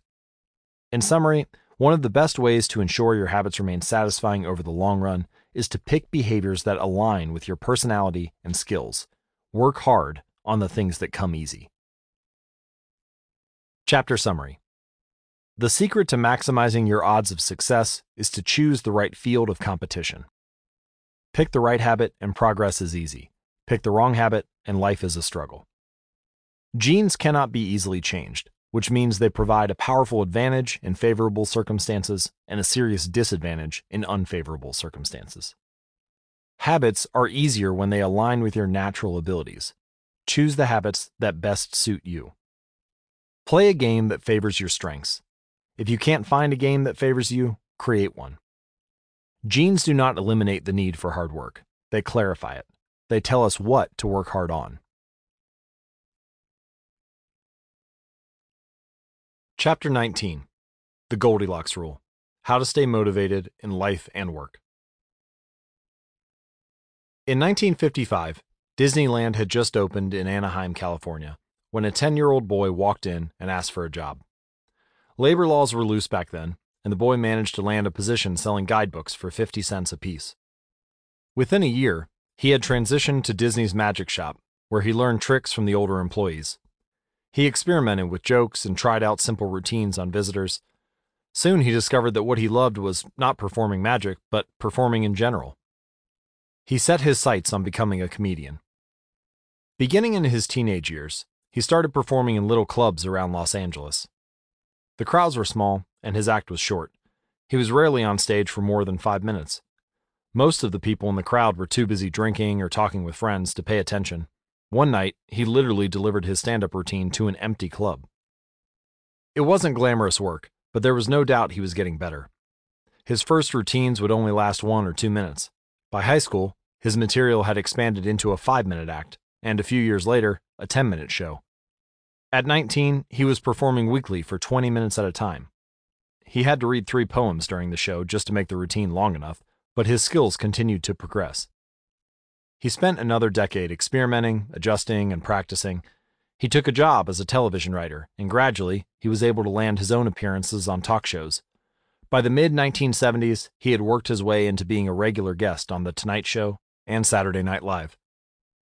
Finally, after 15 years of work, the young man rose to fame. He toured 60 cities in 63 days, then 72 cities in 80 days, then 85 cities in 90 days. He had 18,695 people attend one show in Ohio. Another 45,000 tickets were sold for his three day show in New York. He catapulted to the top of his genre and became one of the most successful comedians of his time. His name is Steve Martin. Martin's story offers a fascinating perspective on what it takes to stick with habits for the long run. Comedy is not for the timid. It is hard to imagine a situation that would strike fear into the hearts of more people than performing alone on stage and failing to get a single laugh. And yet, Steve Martin faced this fear every week for 18 years. In his words, 10 years spent learning, 4 years spent refining, and 4 years as a wild success.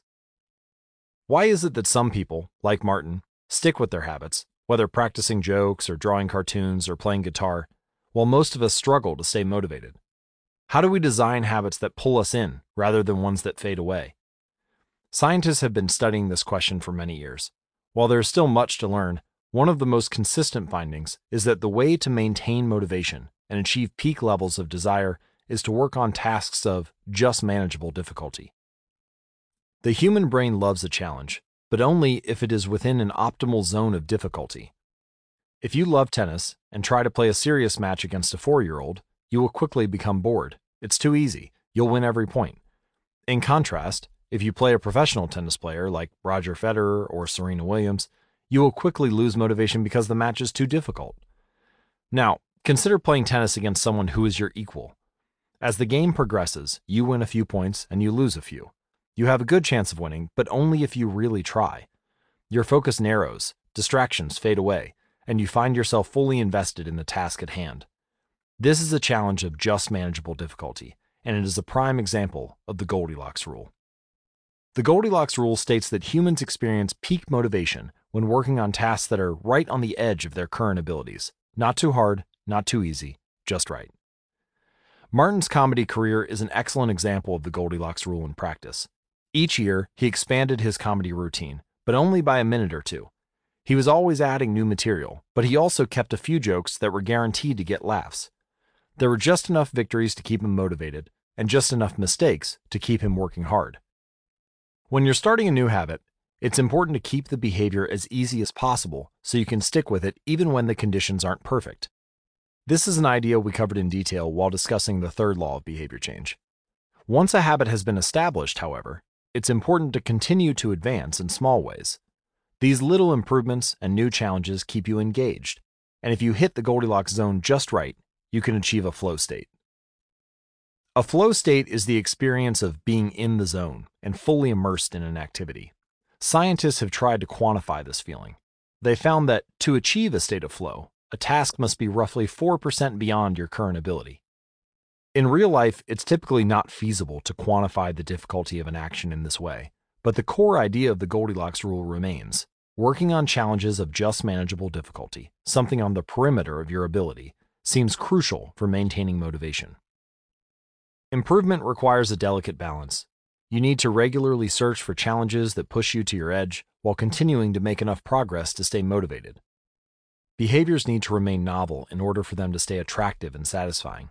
Without variety, we get bored, and boredom is perhaps the greatest villain on the quest for self improvement. How to stay focused when you get bored working on your goals. After my baseball career ended, I was looking for a new sport. I joined a weightlifting team, and one day, an elite coach visited our gym. He had worked with thousands of athletes during his long career, including a few Olympians. I introduced myself, and we began talking about the process of improvement. What's the difference between the best athletes and everyone else? I asked. What do the really successful people do that most don't? He mentioned the factors you might expect genetics, luck, talent. But then he said something I wasn't expecting. At some point, it comes down to who can handle the boredom of training every day, doing the same lifts over and over and over. His answer surprised me because it's a different way of thinking about work ethic. People talk about getting amped up to work on their goals. Whether it's business or sports or art, you hear people say things like, it all comes down to passion, or you have to really want it. As a result, many of us get depressed when we lose focus or motivation because we think that successful people have some bottomless reserve of passion but this coach was saying that really successful people feel the same lack of motivation as everyone else. The difference is that they still find a way to show up despite the feelings of boredom.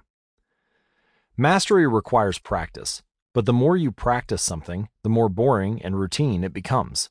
Once the beginner gains have been made, and we learn what to expect, our interest starts to fade. Sometimes it happens even faster than that.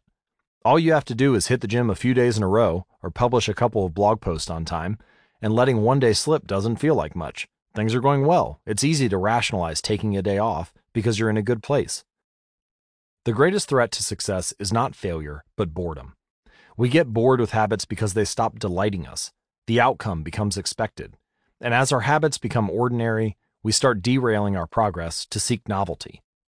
Perhaps this is why we get caught up in a never ending cycle, jumping from one workout to the next, one diet to the next, one business idea to the next. As soon as we experience the slightest dip in motivation, we begin seeking a new strategy, even if the old one was still working. As Machiavelli noted, men desire novelty to such an extent that those who are doing well wish for a change as much as those who are doing badly. Perhaps this is why many of the most habit forming products are those that provide continuous forms of novelty. Video games provide visual novelty, porn provides sexual novelty, junk foods provide culinary novelty. Each of these experiences offer continual elements of surprise. In psychology, this is known as a variable reward. Slot machines are the most common real world example. A gambler hits the jackpot every now and then, but not at any predictable interval. The pace of the reward varies. This variance leads to the greatest spike of dopamine, enhances memory recall, and accelerates habit formation. Variable rewards won't create a craving. That is, you can't take a reward someone is uninterested in, give it to them at a variable interval, and hope it will change their mind. But they are a powerful way to amplify the cravings we already experience because they reduce boredom. The sweet spot of desire occurs at a 50 50 split between success and failure. Half of the time you get what you want, half of the time you don't. You need just enough winning to experience satisfaction and just enough wanting to experience desire. This is one of the benefits of following the Goldilocks rule. If you're already interested in a habit, working on challenges of just manageable difficulty is a good way to keep things interesting. Of course, not all habits have a variable reward component, and you wouldn't want them to. If Google only delivered a useful search result some of the time, I would switch to a competitor pretty quickly. If Uber only picked up half of my trips, I doubt I'd use the service much longer. And if I flossed my teeth each night, but only sometimes ended up with a clean mouth, I think I'd skip it. Variable rewards or not, no habit will stay interesting forever. At some point, everyone faces the same challenge on the journey of self improvement. You have to fall in love with boredom. We all have goals that we would like to achieve and dreams that we would like to fulfill. But it doesn't matter what you are trying to become better at, if you only do the work when it's convenient or exciting, then you'll never be consistent enough to achieve remarkable results. I can guarantee that if you manage to start a habit and keep sticking to it, there will be days when you feel like quitting. When you start a business, there will be days when you don't feel like showing up. When you're at the gym, there will be sets that you don't feel like finishing. When it's time to write, there will be days when you don't feel like typing. But stepping up when it's annoying or painful or draining or boring, that's what makes the difference between a professional and an amateur. Professionals stick to the schedule, amateurs let life get in the way. Professionals know what is important to them and work toward it with purpose. Amateurs get pulled off course by the urgencies of life.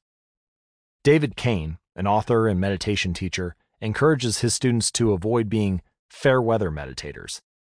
Similarly, you don't want to be a fair weather athlete or a fair weather writer or a fair weather anything. When a habit is truly important to you, you have to be willing to stick with it in any mood. Professionals take action even when the mood isn't right. They might not enjoy it, but they find a way to put the reps in. There have been a lot of sets I haven't felt like finishing, but I've never regretted doing the workout. There have been a lot of articles I haven't felt like writing, but I've never regretted publishing on schedule. There have been a lot of days I felt like relaxing, but I've never regretted showing up and working on something that was important to me. The only way to become excellent is to be endlessly fascinated by doing the same thing over and over. You have to fall in love with boredom. Chapter Summary The Goldilocks Rule states that humans experience peak motivation when working on tasks that are right on the edge of their current abilities. The greatest threat to success is not failure, but boredom. As habits become routine, they become less interesting and less satisfying. We get bored. Anyone can work hard when they feel motivated. It's the ability to keep going when work isn't exciting that makes the difference. Professionals stick to the schedule, amateurs let life get in the way. Chapter 20 The downside of creating good habits. Habits create the foundation for mastery. In chess, it is only after the basic movements of the pieces have become automatic that a player can focus on the next level of the game. Each chunk of information that is memorized opens up the mental space for more effortful thinking. This is true for any endeavor. When you know the simple movements so well that you can perform them without thinking, you are free to pay attention to more advanced details. In this way, habits are the backbone of any pursuit of excellence. However, the benefits of habits come at a cost. At first, each repetition develops fluency, speed, and skill. But then, as a habit becomes automatic, you become less sensitive to feedback. You fall into mindless repetition. It becomes easier to let mistakes slide. When you can do it good enough on autopilot, you stop thinking about how to do it better. The upside of habits is that we can do things without thinking. The downside of habits is that you get used to doing things a certain way and stop paying attention to little errors. You assume you're getting better because you're gaining experience. In reality, you are merely reinforcing your current habits, not improving them. In fact, some research has shown that once a skill has been mastered, there is usually a slight decline in performance. Usually, this minor dip in performance is no cause for worry.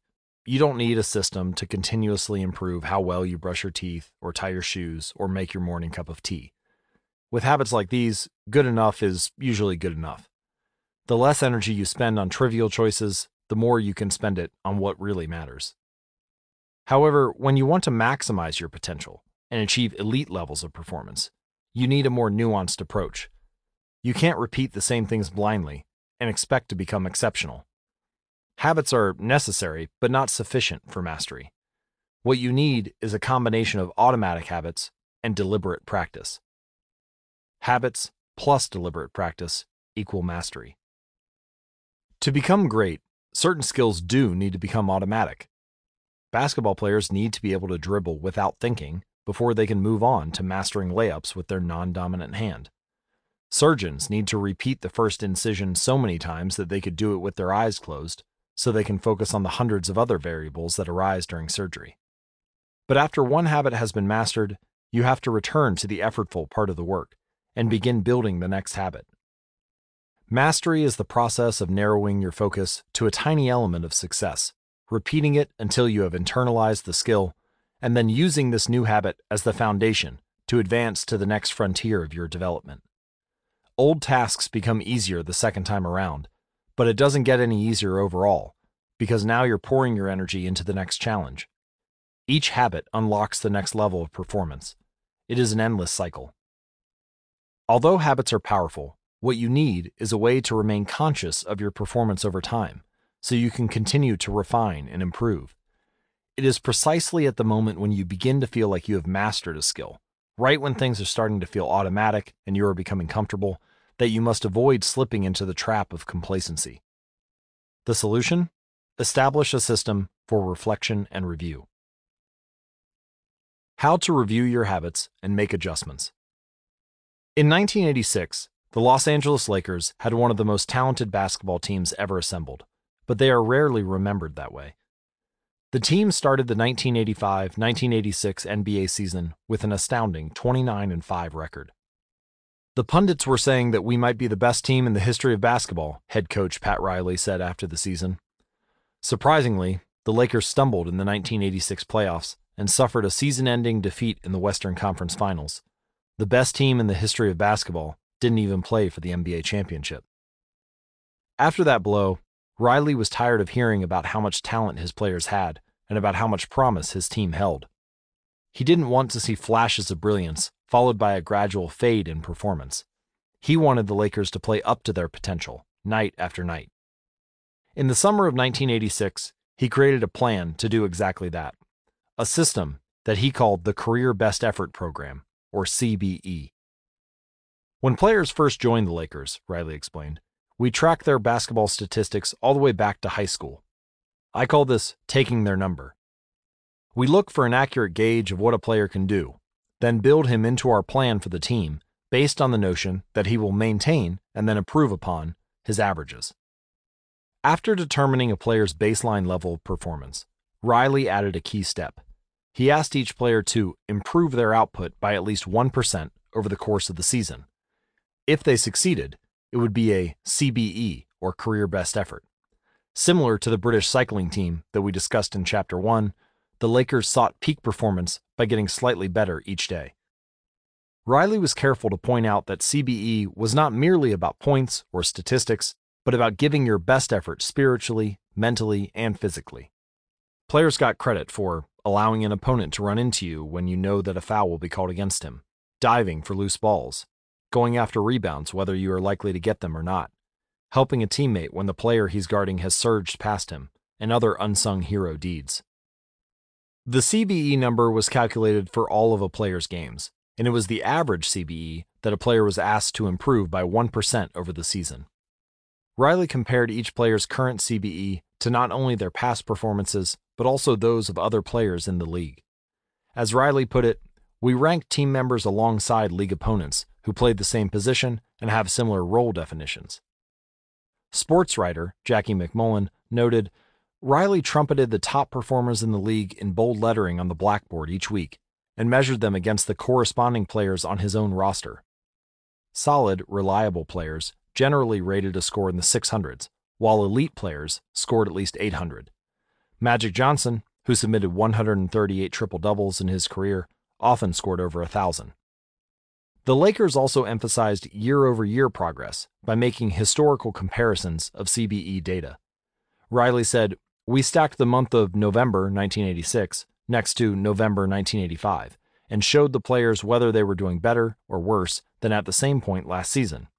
Then, we showed them how their performance figures for December 1986 stacked up against November's. The Lakers rolled out the CBE program in October 1986. Eight months later, they were NBA champions.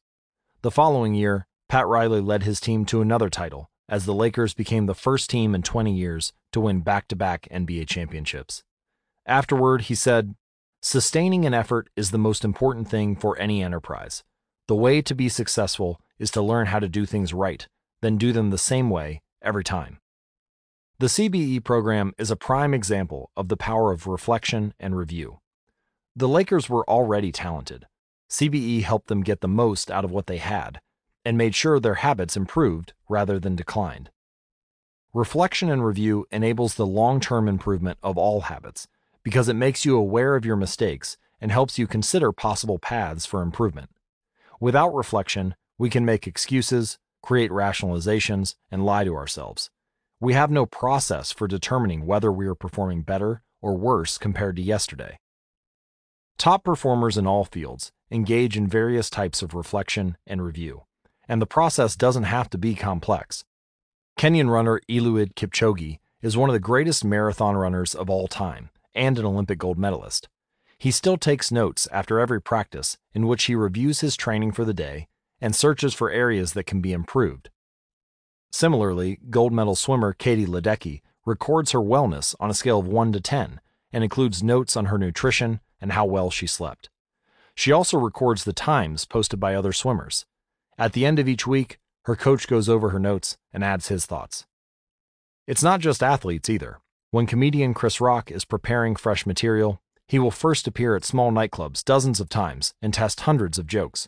He brings a notepad on stage and records which bits go over well and where he needs to make adjustments. The few killer lines that survive will form the backbone of his new show.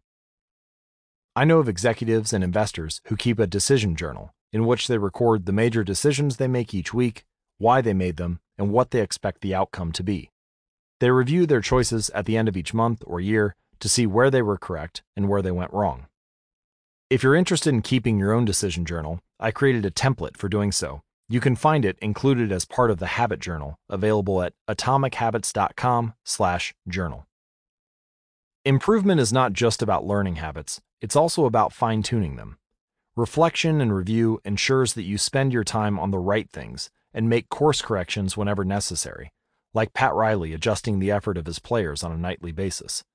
You don't want to keep practicing a habit if it becomes ineffective. Personally, I employ two modes of reflection and review. Each December, I perform an annual review, in which I reflect on the previous year. I tally my habits for the year by counting up how many articles I published, how many workouts I put in, how many new places I visited, and more. You can see my previous annual reviews at jamesclear.com slash annual dash review. Finally, I reflect on my progress, or lack thereof, by answering three questions. 1. What went well this year? 2. What didn't go so well this year? 3. What did I learn? Six months later, when summer rolls around, I conduct an integrity report. Like everyone, I make a lot of mistakes. My integrity report helps me realize where I went wrong and motivates me to get back on course. I use it as a time to revisit my core values and consider whether I have been living in accordance with them. This is when I reflect on my identity and how I can work toward being the type of person I wish to become. You can see my previous integrity reports at jamesclear.com/integrity. My yearly integrity report answers three questions. 1. What are the core values that drive my life and work? 2. How am I living and working with integrity right now? 3. How can I set a higher standard in the future?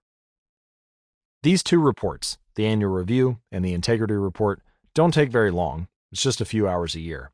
But they are crucial periods of refinement. They prevent the gradual slide that happens when I don't pay close attention. They provide an annual reminder to revisit my desired identity and consider how my habits are helping me become the type of person I wish to be. They indicate when I should upgrade my habits and take on new challenges, and when I should dial my efforts back and focus on the fundamentals.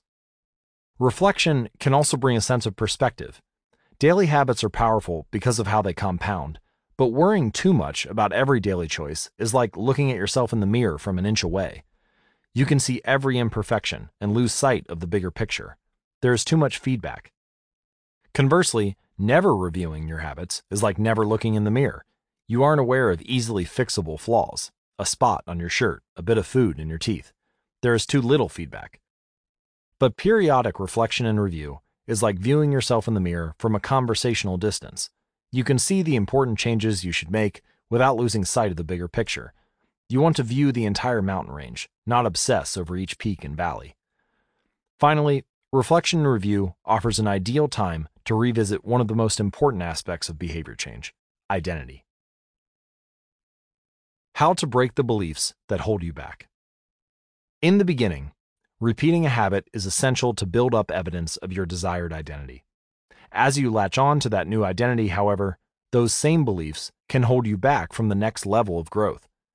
When working against you, your identity creates a kind of pride that encourages you to deny your weak spots and prevents you from truly growing. This is one of the greatest downsides of building habits. The more sacred an idea is to us, that is, the more deeply it is tied to our identity, the more strongly we will defend it against criticism. You see this in every industry. The school teacher who ignores innovative teaching methods and sticks with her tried and true lesson plans the veteran manager who is committed to doing things his way, the surgeon who dismisses the ideas of her younger colleagues, the band who produces a mind blowing first album and then gets stuck in a rut. The tighter we cling to an identity, the harder it becomes to grow beyond it.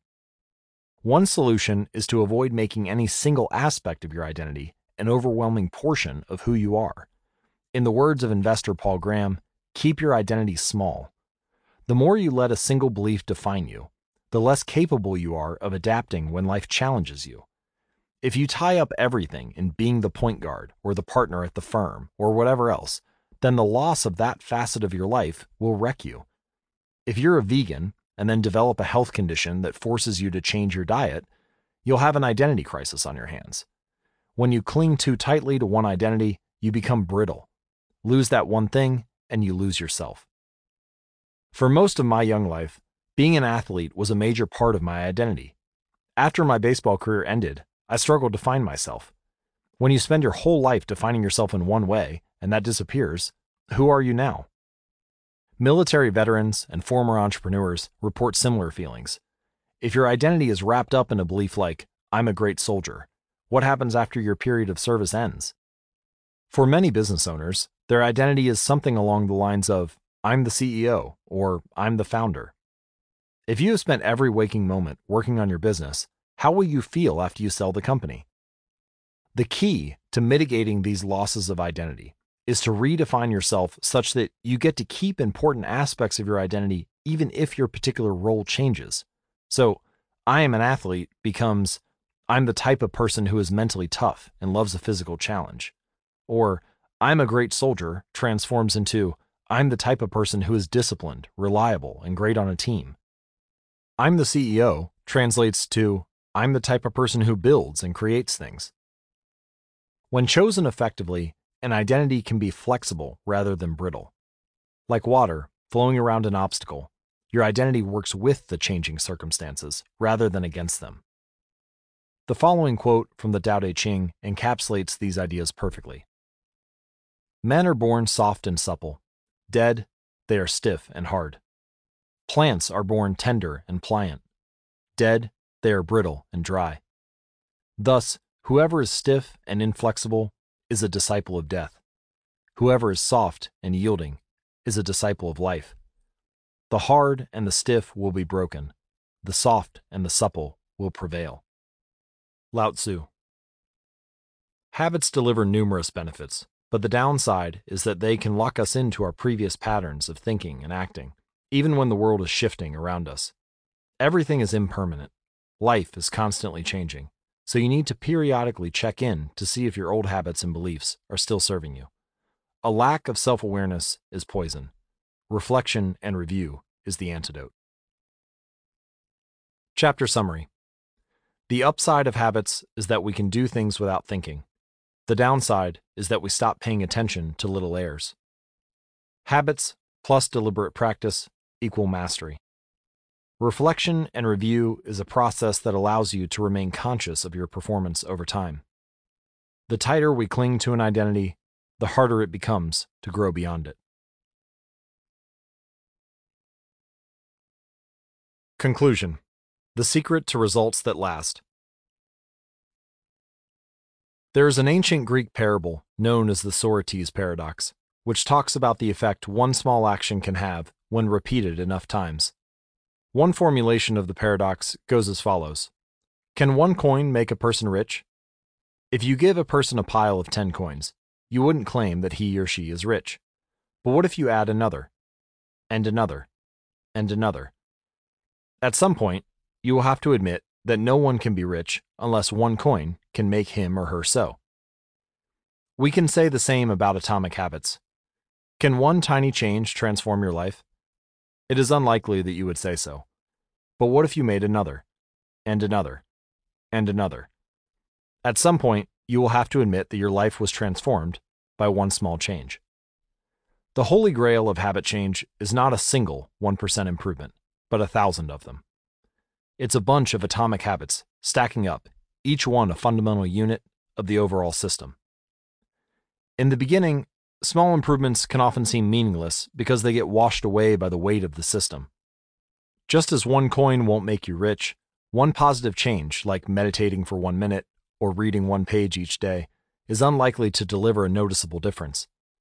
Gradually, though, as you continue to layer small changes on top of one another, the scales of life start to move. Each improvement is like adding a grain of sand to the positive side of the scale, slowly tilting things in your favor. Eventually, if you stick with it, you hit a tipping point. Suddenly, it feels easier to stick with good habits. The weight of the system is working for you rather than against you. Over the course of this book, we've looked at dozens of stories about top performers. We've heard about Olympic gold medalists, award winning artists, business leaders, life saving physicians, and star comedians who have all used the science of small habits to master their craft and vault to the top of their fields.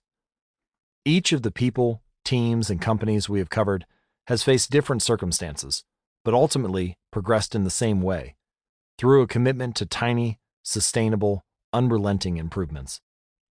Success is not a goal to reach or a finish line to cross. It is a system to improve, an endless process to refine. In Chapter 1, I said if you're having trouble changing your habits, the problem isn't you. The problem is your system. Bad habits repeat themselves again and again, not because you don't want to change, but because you have the wrong system for change. As this book draws to a close, I hope the opposite is true.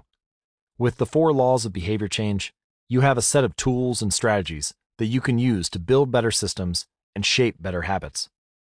Sometimes a habit will be hard to remember, and you'll need to make it obvious. Other times, you won't feel like starting, and you'll need to make it attractive. In many cases, you may find that a habit will be too difficult, and you'll need to make it easy. And sometimes, you won't feel like sticking with it, and you'll need to make it satisfying. This is a continuous process. There is no finish line. There is no permanent solution. Whenever you're looking to improve, you can rotate through the four laws of behavior change until you find the next bottleneck. Make it obvious, make it attractive, make it easy, make it satisfying. Round and round, always looking for the next way to get 1% better. The secret to getting results that last is to never stop making improvements. It's remarkable what you can build if you just don't stop. It's remarkable the business you can build if you don't stop working. It's remarkable the body you can build if you don't stop training. It's remarkable the knowledge you can build if you don't stop learning. It's remarkable the fortune you can build if you don't stop saving. It's remarkable the friendships you can build if you don't stop caring. Small habits don't add up, they compound. That's the power of atomic habits. Tiny changes, remarkable results. Appendix and additional resources. What should you listen to next? Thank you so much for taking the time to listen to this book. It has been a pleasure sharing my work with you. If you are looking for something to listen to or read next, allow me to offer a suggestion. If you enjoyed Atomic Habits, then you may like my other writing as well. My latest articles are sent out in my free weekly newsletter. Subscribers are also the first to hear about my newest books and projects. Finally, in addition to my own work, each year I send out a reading list of my favorite books from other authors on a wide range of subjects. You can sign up at atomichabits.com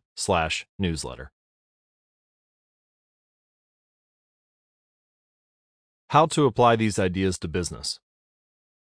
Over the years, I've spoken at Fortune 500 companies and growing startups about how to apply the science of small habits to run more effective businesses and build better products. I've compiled many of the most practical strategies into a short bonus chapter. I think you'll find it to be an incredibly useful addition to the main ideas mentioned in Atomic Habits. You can download this chapter at atomichabits.com/business. How to apply these ideas to parenting. One of the most common questions I hear from listeners is something along the lines of, How can I get my kids to do this stuff? The ideas in Atomic Habits are intended to apply broadly to all of human behavior. Teenagers are humans too which means you should find plenty of useful strategies in the main text. That said, parenting does face its own set of challenges. As a bonus chapter, I've put together a brief guide on how to apply these ideas specifically to parenting. You can download this chapter at atomichabits.com slash parenting. This is James Clear. We hope you have enjoyed this unabridged production of Atomic Habits an easy and proven way to build good habits and break bad ones. Tiny changes, remarkable results. This program was produced by Robert Kessler, executive producer Laura Wilson. Text copyright 2018 by James Clear. Production copyright 2018 Penguin Random House LLC. All rights reserved.